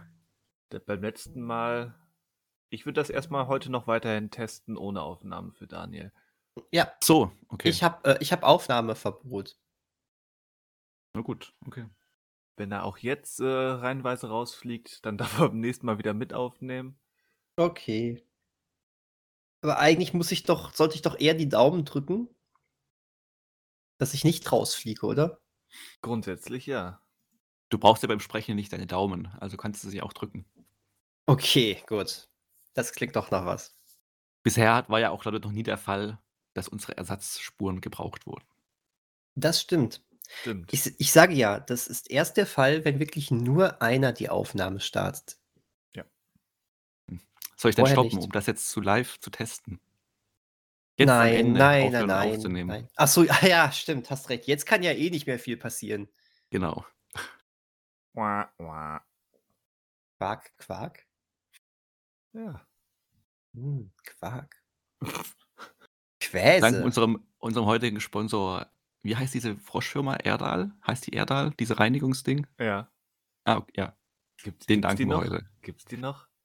Äh, tatsächlich auch. Also ja, ich müsste es auch wissen, weil die sitzen ja, die haben ihren Sitz hier in Mainz und manchmal riecht es deswegen auch hier so ein bisschen nach Seife oder Ach nach so. Reinigungsmitteln. Weil Aha. die ihren, ihr Unternehmen, also ich weiß nicht, ob das der Hauptsitz ist, aber zumindest ist ja was in der Nähe. Ist Und- was. Und dann machen sie mit einem Schlag mal die ganze Stadt sauber, oder wie? Das wäre schön, ja. Aber Das wäre schön. Wobei so Wa- Wahrscheinlicher ist das Gegenteil. Wie- Ja, Ausdünstungen werden nicht so gesund sein, ja. verdammt. Das ist so, als wenn man sagen würde, ähm, Bayer macht ganz Leverkusen gesund. Stimmt. Aber Das wir wollen ja auch nicht schlecht über unseren Sp äh, Sponsor sprechen. Aber es ist eine lustige Utopie eigentlich. Mhm. Komplett an der Wahrheit vorbei, aber eine witzige Utopie. Dass Bayer alle gesund macht. Ja, Zwangsabgaben von Pillen. Hier, nehmt euer tägliches, äh, was auch immer, Ium. Äh, genau, damit ihr keine Gefühle mehr habt. Richtig, willkommen bei Equilibrium. So ist es. Equilibrium, auch so ein Film, den ich lange nicht mehr gesehen habe. Lohnt sich, also kann man noch schauen. finde Ja, finde ich auch. Ja, Wenn ja. man mit den richtigen Erwartungen herangeht. Was sind denn die falschen Erwartungen? Die falschen Erwartungen sind ein, ein wirklich ähm, hoch äh, oder clever durchdachten ähm, Science-Fiction-Dystopie-Thriller zu bekommen. Weil der ähm, seine Inspiration von ziemlich leicht zu erkennbaren Vorbildern ähm, nimmt und ziemlich wild durcheinander wirft, würfelt und eigentlich eher als Hintergrund, das ist zumindest meine Lesart, ähm, für, für die Actionhandlung nutzt. Also wer hier einen neuen ähm, Fahrenheit 451 oder Big Brother erwartet, besser nicht. Es ist halt ein Science-Fiction-Action-Film, so ein bisschen, ja, mit, mit der, mit der kuriosen Action-Choreografie. Das ist Hm. das, der, der Hauptselling Point. Stimmt, ja. Na gut, aber gut ist er trotzdem. Weil die, weil die Story und die Entwicklung der Charakterbogen und so weiter ist schon ziemlich ähm, schlaghammermäßig. Hm. Ziemlich plump und ja, teilweise auch mäßig durchdacht, sagen wir mal so. Problematisch wird es halt, wenn man denkt, oh, aber der Regisseur, Dessen Namen sollte man sich doch mal merken. Und dann mal so guckt, was der so Ja. weitergemacht hat. Vollkommen richtig. Weil er hat ja als Regisseur ja dann nur noch äh, Ult- Ultraviolet gemacht mit Mila Jovovich, die wir ja gerade schon mal hatten, außerhalb der Aufnahme. Und er hat dieses, das habt ihr, glaube ich, äh, vor drei, zwei, drei Wochen mal erwähnt, dieses Remake von Children of the Corn jetzt gemacht als Regisseur. Was, Sonst hat er viel was ganz gemacht. frisch jetzt in den amerikanischen Kinos ist. Ja. Und ich glaube, grauenhaft schlecht besprochen wurde. Ein Meisterregisseur. Ja, ich glaube, Kurz. als Drehbuchautor wahrscheinlich dann doch ein bisschen ähm, fähiger, wobei, gut, das ist jetzt also so Hit und Miss bei ihm. Also, ich glaube, er hat manchmal Glück, manchmal Pech Manchmal mit seinem Glück, eigenen manchmal- Können. So ist das Leben. Manchmal geht's runter und manchmal geht's rauf. Man hat und mal so Glück, man nimmt's hat mal Pech, man hat mal Gandhi. Ah, Ja, das ist auch schön.